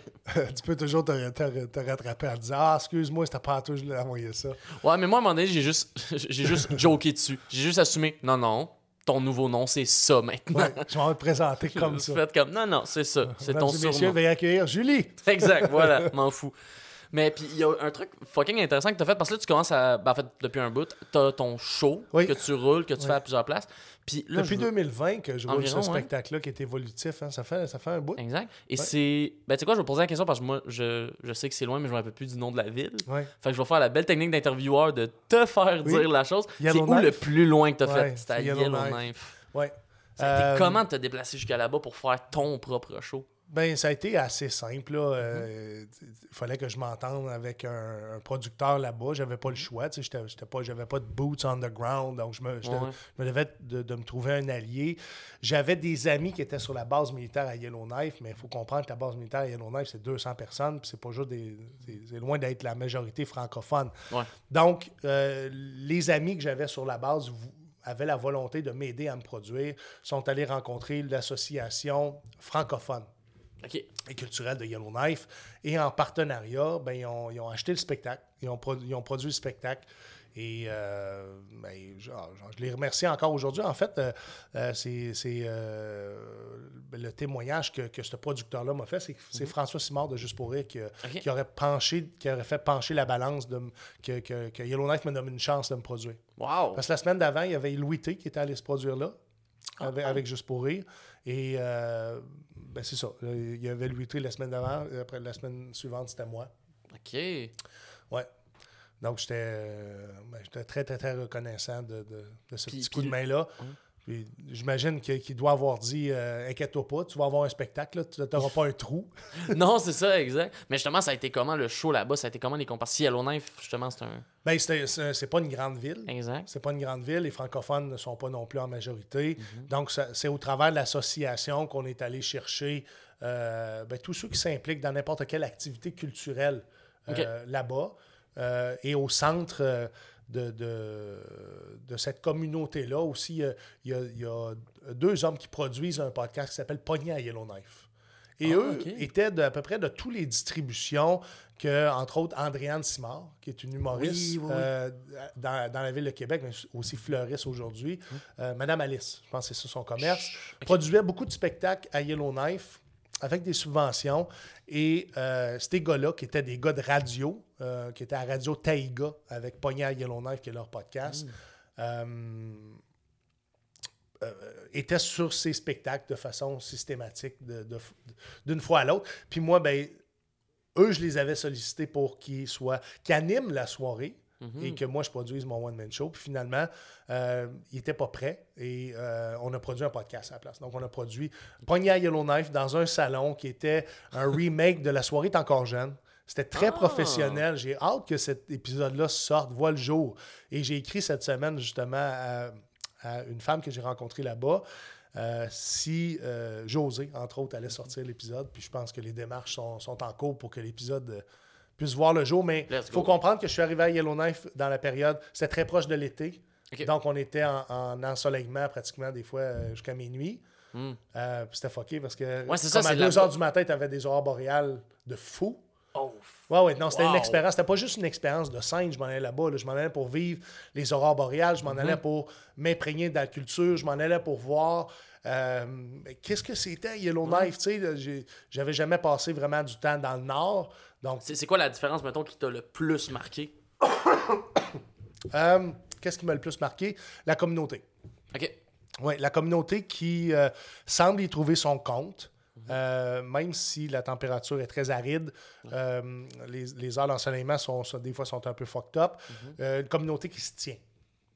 Et une communauté aussi qui, tu sais, veut, veut pas, les relations humaines, des fois, c'est pas facile. Tu peux avoir des conflits. Euh, tu peux être en relation avec, avec un conjoint-conjointe. Après ça, tu, tu quittes la relation. Mais euh, ce monde-là ne peut pas sauver C'est la même épicerie, tu vas après, là. Exact. Donc, Ouais. donc je, je vois une grande résilience dans euh, le fait que Blonde Chum peut avoir changé de, de, de, de- de partner et ça fait partie de la vie normale. Ouais. Ici, ben, des fois, ça se peut que, que tu changes de travail parce que tu travaillais avec ton. Avec ton ex. Là-bas, si tu changes de travail, ça se peut que tu aies de la difficulté à trouver un autre emploi. Mhm. Beaucoup de travail dans les mines. Euh, je, suis allé dans, je suis allé dans un genre de parc national. Il n'y avait rien d'impressionnant plus que ça. hein, euh, euh, ça dépend des endroits. Euh, Yellowknife, c'est, c'est pas encore la, la, la, la toundra. Là. C'est Ouais. La forêt taïga, je pense. J'imagine. C'est je pense. l'in-between. C'est ça? C'est ça. hein? Euh, donc, tu sais, tu as, du conifère, il y a des choses qui poussent quand même euh, de façon euh, raisonnable puis significative. Là. C'est pas, euh, pas des, des- des petits arbustes puis des, des boules qui roulent. Là. Très rocheux. Hum, hum, c'est ça. C'est, c'est pas les restaurants, grande déception. parce que je m'attendais à, à plus. Ok. Euh, Dans quel, dans quel sens? mais c'est pas très élaboré, je veux dire ça comme Ah, ça. Puis ouais. même quand tu vas au restaurant le plus fancy de la place, mais ça reste. Ça reste là-bas. Ouais, mais en même temps, j'ai- voyagé en Russie, puis tu sais, la Russie, pays justement où t'es dans le froid, c'est pas là où tu vas trouver la gastronomie la plus funky. Ouais. Est-ce que tu as été témoin que le KGB sont allés dans tes affaires, toi? Hein? Que le KGB ont enquêté sur toi, qu'ils sont allés visiter ta chambre d'hôtel ou ton lieu où c'est que tu Ah, vivais? Je pense pas. J'ai pas eu de- d'histoire de même. Mais c'est parce que nous, c'est un Pas groupe vu de scolaire. traces ou rien de, non, de n- non, bizarre? non, nous, c'est un groupe scolaire, puis anyway, euh, si on mis la Parce chambre en con- bordel. Ils contrôlent tout, tout, Ouais, ce ouais, mais dans le sens. Pour nous, tu sais, si la chambre est en bordel, on est des kids de 13 ans. Fait qu'à la base, la chambre devait être en bordel. Ah, OK. C'est jeune. Ouais, ouais, Ok, vraiment, vraiment jeune. Fait qu'on, je pense pas qu'on était une menace pour la grande, euh, le grand empire russe. Mais surtout, je pense que c'était un moment où le climat politique était déjà un petit peu plus calme. Ouais. On était, c'est ça, j'étais allé quoi en deux, si j'avais, je devais être dans 2011-2012 environ. Ouais. Fait que c'était une période où justement, comme on n'était pas, Oui. là ce qu'on vit en Ukraine, c'était pas encore ça, puis on avait un peu dépassé tout ce qui était guerre froide, tout ça. là. C'était comme l'espèce de, de creux, je dirais. Mhm. Puis, mais non, on n'a pas eu de problème. Par contre, ce qu'il nous disait, on avait beaucoup de règlements. Tu sais, mettons, de, quand on prenait, si on voulait prendre des photos, on pouvait en prendre, mais jamais prendre de photos de militaires, jamais prendre de photos de, Ouais. de sécurité d'endroits importants. Quand on est allé dans le Toutes les Kremlin, capacités. vraiment, faire ça. ça, tu pouvais pas faire ça parce que ils faisaient le voir, ce qu'ils nous racontaient, c'est vraiment, s'ils font juste te voir, essayer de prendre une photo, ils viennent, ils viennent pogner ton affaire, existe. tu le revois plus jamais. C'est même pas efface-le devant moi, c'est cet appareil-là, tu ne le revois plus de ta vie. Moi, je serais jamais allé euh, là-bas. C'est- tout- sachant tout ce que je sais aujourd'hui. Ouais, ouais, ouais, Il y a 100%. beaucoup de militaires qui sont allés en ambassade Mm. en Russie et euh, ben, tout le monde était pas mal unanime que, que le, le KGB souvent était dans tes Ah, affaires. Ouais. Tu étais, épié, tu étais surveillé, tu étais Dieu. contrôlé. Ok. Ouais. Mais ça, j'imagine, ouais, si t'es Ben, c'est soldat. leur d'un- sécurité nationale. Exact. Oui, oui, 100%. Puis surtout si t'es un soldat, là, comme j'ai nous, c'est un groupe de jeunes qui. Puis on s'entend qu'on n'a on a pas du tout les. La, la- c'est voyons, tabarouette, c'est pas, une grande démocratie, la Russie. Là. Ah non, crissement pas. C'est ça. C'est des valeurs qui sont différentes. Donc, euh, ils sont toujours, j'imagine, en hyper-vigilance à savoir qui va essayer de venir scraper le régime. Oui, exactement. Puis surtout là, tu sais, mettons, moi, j'étais allé à une période où c'était correct, mais en ce moment, tu cherches des billets pour la Russie, peut-être pas en meilleure destination voyage. J'ai acheté des pneus euh, d'un, euh, d'un Ukrainien qui a émigré ici. Et lui, euh, oui, j'ai, pris le temps de jaser avec lui un petit peu parce que je lui ai demandé c'était quoi sa perception face au conflit. Et lui, il avait une chose seulement dans la bouche, puis tu sais, je ne suis pas ici pour, euh, pour en débattre ou d'apporter ses arguments, mais qui disait que c'était une grande propagande américaine. Ah, ouais. Ouais. Ah, ben, Ouais, que tout ça, que entendu- tout ça était. C'est sûr que l'accessoirisation, ça, ça semble être euh, l'Ukraine, entre autres, ouais, ouais. de la démocratie de, ce- de ce pays-là. Mais de ce qu'il y avait dans sa bouche, c'est que euh, qui est en arrière de ça, c'est les Américains. Oh, shit. Mon Dieu. Tu juste ça là. Ben c'est ça. Mais j'avais déjà entendu, mettons, l'affaire que la défense qu'on prend par rapport à l'Ukraine est très américanisée. là. J'avais entendu ça que comme c'est sûr que là on met l'Ukraine dans les médias comme étant la grande victime, mais si tu regardes le conflit d'un point de vue plus objectif, les deux ont fait les deux ont fait des affaires croches qui ont pas d'allure. Mais ouais, ça c'est clairement clairement j'ai Ben, pas l'expertise pour juste, sais, juste, de, juste à observer comme ça, comme citoyen normal, Mhm. qu'on dise à chaque jour dans les médias que l'Ukraine est après kicker le cul de la Russie. Mhm. Quand je vois juste des zones assurées rouges que, que la Mhm. Russie a, a- a conquis, je vais, dire, Ouais. ça- je vais dire ça comme ça, pas nécessairement occupé, Non, non. mais il y a eu une progression jusque-là, ben, je le vois, je le vois pas, l'Ukraine qui kick le cul de la Ouais, tu vois pas le bottage là, ouais. Je- Puis même si euh, ils perdent des troupes, ils perdent de l'équipement, ils perdent, ils perdent beaucoup de munitions, mais ça reste que tout ça, c'est fait pour faire la guerre. Là, tu sais. C'est- Mhm. y a des... Quand tu fais la guerre, tu t'envisages pas aucune perte. Là, tu sais. Non, non, il va y avoir des pertes. Donc, C'est la prémisse. C'est la prémisse du truc au complet. je, je le vois pas, je le vois pas dans les secteurs. Euh, comme je vois plus non plus, je vois très peu de journalistes sur le terrain.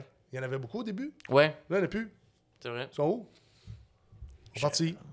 Mais on voit beaucoup les, les, les- la, ben, la propagande, si ça en est une. là, je ne Ouais. veux pas, je veux prendre, pour prendre, prendre position, mais il y a un discours Mhm. euh, différent de, de- de ce qu'on peut voir sur la carte par rapport à la progression de la Russie euh, Mhm. Ouais. face à ce qu'on peut entendre dans les médias. Hmm. Ça existe, la propagande dans des conflits Ben armés. oui, tout le temps. en aura, L'information, la démagogie, le- il y en aura tout le temps, En puis fait, ça va jamais prend arrêter. pour chaque chose, ça prend une acceptabilité sociale. Euh, quand même qu'on prendrait n'importe quel gros projet au Québec, que ce soit le troisième lien, que ce soit euh, Mhm. le tramway ou euh, euh, la ligne rose, ça prend une, une acceptabilité Ouais. sociale pour être capable d'aller de l'avant, parce que sinon, la population qui, eux, choisissent les leaders, ben, vont le changer. Les leaders ne sont pas d'accord. Mhm. Ouais, exact, 100%. Donc, euh, c'est un gros, gros, gros travail euh, Vraiment. de Mais- médias. Crime, merci beaucoup, Steven. C'est déjà fini? Ça a été vraiment le fun. C'était le fun, certain. C'était cool pour Ouais. de vrai. Puis euh, on jasera à d'autres moments. Ah Ben, ouais. Moi, ça fait deux fois que je viens au soundcheck. C'est tout le temps le fun. Tu vas revenir. Let's go. Parce que j'ai envie de, de suivre ta progression. J'ai envie que, que mes auditeurs voient ta progression, voient, te voient émerger et euh, tu commences à émerger déjà. Ouais, ça va. C'est correct. Ça va. Non, non, ça va bien. Dites-le dans les commentaires si je suis un artiste émergent. Ça va bien. Au niveau d'émergence, c'est quand tu commences à te démarquer des autres. Et Ouais, c'est ce que tu fais. ben, merci beaucoup. Tu le faisais avant sur scène, aussi comme, t'es comme, comme entrepreneur, parce que tu n'es pas juste un artiste toi aussi. Mhm. Tu es un entrepreneur. Tu m'as épaté à, à plusieurs égards. Euh, je peux même raconter ça à un moment donné. Tu étais Ben oui, invité sur, les jeux du stand-up. Oui. Et euh, je pense la personne qui était bookée avec toi, à qui tu donnais un transport jusqu'à Gatineau, Oui, ne pouvait pas oui. Mhm. venir. Puis de ta propre initiative, tu, puis tu m'avais pas imposé personne. Tu as dit, hey, si tu veux, là, j'ai déjà trouvé quelqu'un pour. Mhm. Fait que j'ai trouvé ça. J'ai dit, wow. Tu sais, on était à 24 heures du show. Mais oui, Guillaume, merci. Ciboire, Mhm. euh, je connais pas personne d'autre qui a fait ça. Pour de vrai? Oui, fait que des fois, c'est des petits gestes, des petites choses Mhm. qui vont faire toute la différence au final. Puis qu'il va- qu'il y en a un qui va, qui va popper plus vite qu'un autre. Ça veut pas dire que tous les autres vont pas popper, mais Ben non. C'est rendu à 40, 40 quelques épisodes de, de ce, de Ouais, ce là, sans projet-là? présentation à peu près. Je pense que celui-là, ça va être le 40... 41. C'est impressionnant. C'est impressionnant. Est-ce que tu as soumis un épisode au euh, Gala des Oliviers? Oh, Chris, non. Non? Pourquoi? euh, parce que c'est pas dans... C'est pas dans mon intérêt. C'est pas... euh, J'ai pas... euh, Est-ce que tu fais partie de la PIH? Euh, non, pas encore. Ça, par contre, il faudrait que je le fasse. Oui. Ça, oui. Mais pour les oliviers, j'ai pas envoyé parce que je me dis, je veux que le projet reste le fun. Je veux que le projet reste ce que moi, je veux en faire. Puis c'est sûr qu'il y a aussi les arguments de comme... Ouais. C'est juste parce que c'est- la- probabilité d'être en, en nomination, elle est là quand même. Et Ouais, si tu te retrouves en nomination, ton podcast serait connu à grandeur du Québec demain matin. Ouais, ouais, clairement, y a- y a- mais la probabilité gros reste faible. marketing, c'était un bon 300$ piastres d'investir si tu réussis à être nominé, mettons. Effectivement. Meilleur rapport euh, sur le dollar que tu as investi. Effectivement. Mais je pense aussi que c'est juste ce projet-là, je veux que ça reste le fun, puis je Ouais. veux que comme sais, je pense pas que c'est mon cheval de bataille, c'est juste c'est quelque chose que j'aime faire, c'est quelque chose puis le monde qui écoute le podcast, je suis super content que vous l'écoutiez. Ouais. C'est vraiment c'est un Parce projet. que, écoute, t'es- t'es presque à 500 abonnés sur YouTube. Ouais. Euh, tu sais, ça, ça va, ça va vraiment, vraiment, vraiment bien. Merci, Ouais. merci beaucoup. Je suis très content. Puis ils disent toujours, ben c'est Michel Grenier qui me disait ça, mais le podcast n'est pas tout à fait placé tant que tu n'as pas, t'as pas autour d'une centaine d'épisodes. Ouais, ouais, ouais, j'en avais jasé aussi puis euh, il disait c'est ça que faut que tu en fasses beaucoup pour Ouais. que ça se place Fait que vraiment le cadre, que, que ton Exact. cadre soit clair, que tu sois à l'aise, qu'il n'y ait plus de Ah, je fais ça comme ça ou j'apporte une modification. Non, non, tu sais, Mm-hmm. il y, a, y y un format, les, les gens ont adhéré au format, puis les gens aiment ça aussi, de voir toujours la même chose, ça ne les déstabilise pas. Exact. Fait que c'est sûr que le contenu est différent, mais quand tu as un cadre qui est semblable, les gens aiment ça. Oui, Ils aiment vraiment. ça la routine. On aime ça. On veut pas se l'avouer mais une Et- petite routine là. Ça fait du bien. Écoute ça le matin. Ben, C'est moins stressant. Mais là, justement, si on veut écouter Oui. le Soundcheck Podcast, OK. Deux possibilités. La chaîne YouTube, euh, le Soundcheck Podcast. euh, euh, ma plateforme à moi, Steven Bilodeau et Maurice. Il y a, il y a un onglet pour le Soundcheck Podcast. Cool. Ou sinon, euh, le podcast a été acheté par FM, Unique FM 94.5. Donc, c'est- le podcast n'est, n'est plus juste euh, sur le web, il est à la radio. En format 60 minutes. Donc, euh, deux fois par semaine, ils vont rediffuser un épisode qu'on va avoir sélectionné du Soundcheck Podcast. On va l'avoir mis en, en 60 minutes. Et euh, après ça, il se retrouve en balado sur la page de Unique FM 94.5. Cool. En plus de, de vivre au travers de toutes les balados, euh, Balado Québec, Spotify, Apple Podcasts euh, et toutes les, les plateformes sur lesquelles on partage. Oui. À la base, ma stratégie marketing, c'était de diffuser sur une chaîne de télé-web. Donc, Gatineau.tv a été un des premiers partenaires que j'ai invité dans, dans ce projet-là et c'est ce qui m'a donné des gros, gros chiffres dès le départ. Wow! C'est pas des chiffres qui se, qui se sont traduits, qui sont visibles, perceptibles sur la chaîne YouTube, Mhm. mais quand on va où, l'épisode est diffusé, ben c'est ça qu'on qu'on- qu'on- qu'on prend en considération. Puis Mhm. Ouais. 90% du monde nous écoute, mais il y a juste 10% d'abonnés. Ah, grosso les- modo. C'est correct. C'est souvent ça qui arrive. Et le nombre d'heures d'écoute aussi est malade par rapport à le nombre de views. Donc les gens l'écoutent. Let's go. Ils, ils font pas juste écouter le début, puis après ça, ils vont quitter, ils vont l'écouter au complet. Ouais, exact. Ça aussi, c'est un signe que, que tu es, à la bonne place. Ça veut vraiment. dire qu'il n'y a rien de parfait encore. On apporte encore des modifications. On, on- on a- on vient de changer aussi un commanditaire, parce que les commanditaires, à un moment donné, te donnent la chance d'avoir ben, euh, une, une équipe de recherche, te donnent la chance de, de- de payer pour, pour de, de la mise en marché, de- de- du marketing, euh, même payer tes invités. euh, Oui. et, et ça, c'est un enjeu. Je ne sais pas si on a un petit peu de temps pour en parler, mais Ben oui, je- suis sorti de l'Assemblée générale annuelle de l'APIH, qui est l'Association des professionnels de l'industrie de l'humour. Et euh, Michel Grenier a- apportait un, un point important, c'est que... euh, attends un petit peu, je je veux pas induire personne en erreur, c'est que, je vais dire l'industrie, sans nommer personne, Ouais, ouais. aurait l'intérêt à donner un cachet UDA aux invités des podcasts. Effectivement. Et si Michel Grenier n'arrive pas à gagner son combat, pour, parce que lui il a les moyens euh, avec- ça. sous-écoute, de, de toute façon, il paye déjà les gens qui vont sur le podcast, puis il les paye mieux que l'UDA. Donc, Mhm. il est le, le meilleur porte-parole, le- la meilleure personne pour défendre ce droit-là de produire des podcasts sans nécessairement arriver avec la complexité Mhm. de l'employabilité, puis de donner des cachets comme il y a beaucoup, beaucoup de podcasts qui mourraient Oh, oui, Si clairement. demain là. matin, on doit payer UDA tous les, Non, non, c'est ça. tous les humoristes, tous les artistes, et de façon rétroactive, mais, Oh, oh, ouais, ouais. ouais. je te donne un exemple. Si vous écoutez, il y en a 500. Ça serait beaucoup de chèques à faire. Ça, serait- ça serait énorme. Six bols, ouais. Énorme. Donc, donc c'est sûr qu'il y en a beaucoup qui, qui, qui, euh, qui mourraient, il y en a d'autres qui ne verraient pas le jour. Et puis, c'était un, peu- un peu le même principe aussi si on imposait ça dans les soirées d'humour. Si on imposait euh, un cachet UDA, c'est- Ouais. C'est c'est- presque, c'est- la- presque tous les soirées mourraient. Puis, je, donne, je fais juste. euh, je donne juste. euh, je rapporte le commentaire, exemple, de, de Comédia. Comédia à Québec, la salle n'est pas rentable. Hmm. Tu sais, donc, à ce moment- tu sais, si des, grandes, des grands producteurs comme ça On a de la misère à n'arrivent pas à avoir un produit rentable, puis pourtant, ils ont, ils ont la plus grosse machine en arrière d'eux autres, Ouais. Bonne chance les autres. C'est un petit peu tough, là. Ouais, exactement. C'est sûr qu'un podcast comme ici, moi, s'il faut que je commence à. Eh, bah, ouais. Non, c'est ça. On va, on, va, on va se retrouver à faire juste de l'audio. Parce Mm. que le- le- leur problématique, c'était le vidéo. Ok. Fait qu'on va, on se ramasser à tout faire de l'audio si un jour. On va revenir à la bonne Michel vieille dans son époque. combat. Donc, si vous voulez euh, encourager Michel de, de continuer à, à se battre pour nous autres, parce que s'il y en a un dans l'industrie qui est là pour, euh, pour la relève, c'est lui. Ouais, exact.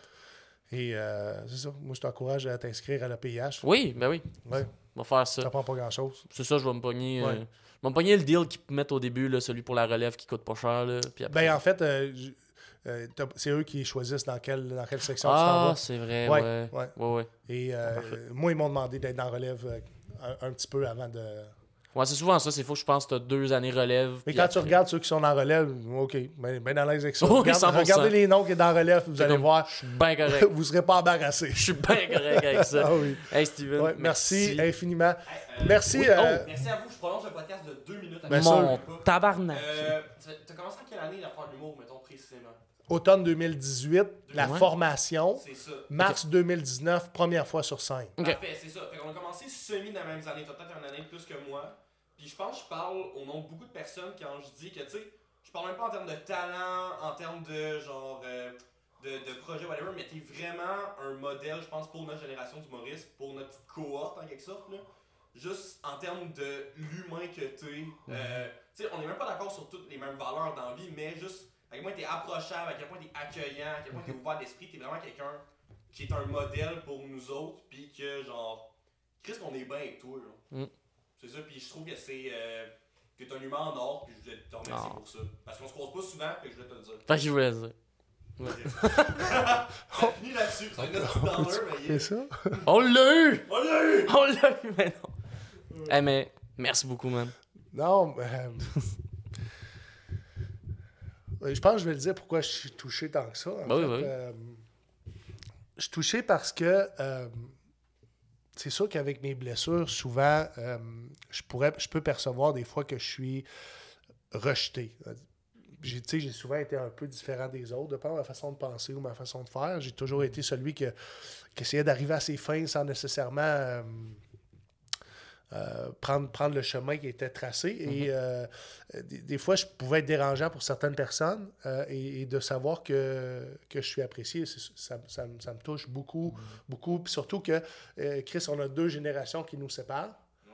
Puis on, on, on essaye tous d'arriver à la même place, essayer de, de, de, de- de percer dans ce, dans ce domaine-là. Chris, c'est un témoignage qui est, qui est fucking bienvenu, mon vieux. À- à- ça en compte aussi parce que, tu sais, je t'ai vu pour les premières fois sur scène, on n'a pas du tout le même discours sur scène, même à ça. Puis c'est ça qui est fait, Chris, t'es capable d'apprendre, t'es capable de prendre la critique, mais surtout t'es capable de pas te, genre, transgresser pour autant. Genre, Mhm. tu restes la même personne avec les mêmes valeurs sur scène, c'est juste que, genre, voir ta progression, puis tout ça, c'est vraiment, c'est inspirant. Mhm. Merci. Euh, tu sais, à chaque fois que je monte sur scène, ce que j'ai dans ma tête, puis je devrais arrêter d'avoir ça dans ma tête tout le temps, c'est que je pense, je pense que les préjugés sont plus gros que ce qu'ils sont en, en réalité. Puis, c'est- Encore une fois, ça peut faire partie de la maladie, mais euh, tu sais, de toujours. Tu sais, qu'on parlait de, Ouais. tout le temps avoir peur de qu'il y ait quelque chose qui arrive ou, ou euh, ben, ça, ça peut faire partir de ça des fois mes, mes pensées automatiques. Tu sais, Il y a des préjugés, mais il y a mes propres pensées automatiques à moi. Puis euh, je fais juste évoluer là-dedans pour essayer de, de faire ce que j'aime puis ce que j'ai besoin en fait pour survivre et, et pour, euh, pour avoir pour, pour être satisfait dans la vie. tu sais. Je compte beaucoup, beaucoup, beaucoup de mes besoins au travers de ça. Euh, Il y en a, il y en a c'est y a- c'est des béquilles aussi. Tu sais, veux, veux pas, je suis très intense. Euh, je suis rentré là-dedans sans compter mes heures. J'en j'en- j'en- j'en fais des heures, même qu'à un moment donné, je réalisais que ben, d'être surexposé, c'est pas mieux. Non, ou, non. ou de surproduire, faire en sorte que tu livres pas la même chose sur scène. Tu, sais, tu- tu dois arriver à un équilibre. Ouais.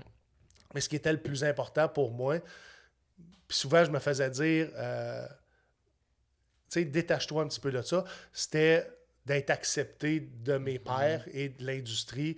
Et t'en fais un crise de beau témoignage aujourd'hui que, je- que, que je- que j'ai été capable de, de, euh, de, de- de me faire accepter par qui, qui j'étais, tu sais, sans nécessairement ressembler à... C'est ça. Ben, je pense que ça va aussi avec la question que tu parlais quand tu allais voir avec, euh, avec Yves Trottier, tu sais, de comme juste avec. Ah, est-ce qu'il y a de la place pour mes opinions? Puis, tu sais, Ouais. je pense que moi et on va être d'accord là-dedans. Je pense que souvent, ce qui se passe dans la vie, c'est c'est pas tant une question d'opinion, c'est vraiment une question de est-ce que tu es ouvert aux autres? Est-ce que tu es gentil? Est-ce que tu es quelqu'un sais, qui est capable d'écouter l'autre, qui est capable de voir? Puis ça, je pense que tu le démontres à tous les jours que tu as ces valeurs-là. Puis je pense, puis tu sais, je pense que ça peut aider à un peu pas envoyer pas envoyer un message là, ça sonne c'est que ça sonne euh, téléthon en, en ce moment là, mais je pense pas qu'on va éduquer personne. On peut juste Exactement, les mais- gens font leur propre décision. exactement, mais dire que Personne t'a for- t'a cassé un bras à ça. mémé, hein, Pierre? Quoi? Personne qui t'a cassé un bras à mémé? Ok. Puis, ça, puis Tu sais, est-ce qu'Yves Trottier, genre, la question que tu lui as posée, c'est est-ce que l'humour est prêt à un autre gars fédéraliste dans la quarantaine? L'humour est prêt pour un crise de bel humain. exactement, c'est ça l'affaire, c'est que moi je moi j'en j'en parle souvent à du monde, je suis comme moi pour de vrai en humour, je vais tu sais, je vais tout le temps être prêt à laisser des chances à du monde qui sont juste qui sont le fun. Ben, Puis il y a du monde qui genre, ont- Je l'ai compris quand tu m'as invité sur ton podcast. Ouais. Tu comprends? Mhm. C'était parce que c'est pas, c'est pas le, le nombre d'artistes qui manque pour inviter sur le podcast, mais le fait que tu aies, choisi de me donner ma chance de me faire connaître dans, dans un. je, vais, je vais dire dans euh, la place où c'est que mon discours. Mon discours pourrait voir des gens qui sont plus hostiles envers, exemple, euh, euh, ce que, les propos que je tiens sur scène, Mhm. même s'ils sont très bienveillants, puis il n'y a, rien qui est, il y a rien que je dis sur scène que, qui, est, qui est motivé par une émotion désagréable. Ben non, au, contraire, Exact. quand je sors de scène, je veux que ce soit positif. Ben oui. Ça me touche énormément de- de- de- de- d'être d'être, euh, aimé, je vais dire ça comme ça. Je pense que ça va... Mais, mais j'ai un travail à faire avec mes propres préjugés aussi. Euh, Puis qu'on a un tous à faire, ouais, qu'on a tous à faire là. Mais crime. Tu sais, c'est une- pour moi, c'est une réhabilitation aussi. C'est un retour en société Mhm. qui a été rapide. Je suis tombé dans un métier, je travaille, travaille, travaille, mais il y a aussi les humains dans, dans, dans ce milieu-là avec qui je veux connecter. Je veux pas juste faire mon travail puis me crisser tout le monde. Au contraire, Mhm. je veux être capable de collaborer, je veux être capable d'arriver à quelque part puis de sentir que. euh, que le monde m'aime, que je suis accepté, j'ai le droit d'être là, j'ai le droit d'exister, j'ai le droit à mon opinion. Tu sais, parce que mon opinion, même si elle peut déplaire à certaines personnes, jamais je vais l'imposer, jamais Mhm. je, je vais, je vais euh, dire que les autres ne devraient pas penser comme ça. Au contraire, tout le monde a le droit à son opinion. Je suis le premier à être ouvert d'esprit, mais euh, merci, mon vieux Chris. Ouais. Euh, ça fait de ma semaine. Ah. Je pense que c'est une bonne manière de terminer tout ça. Ouais.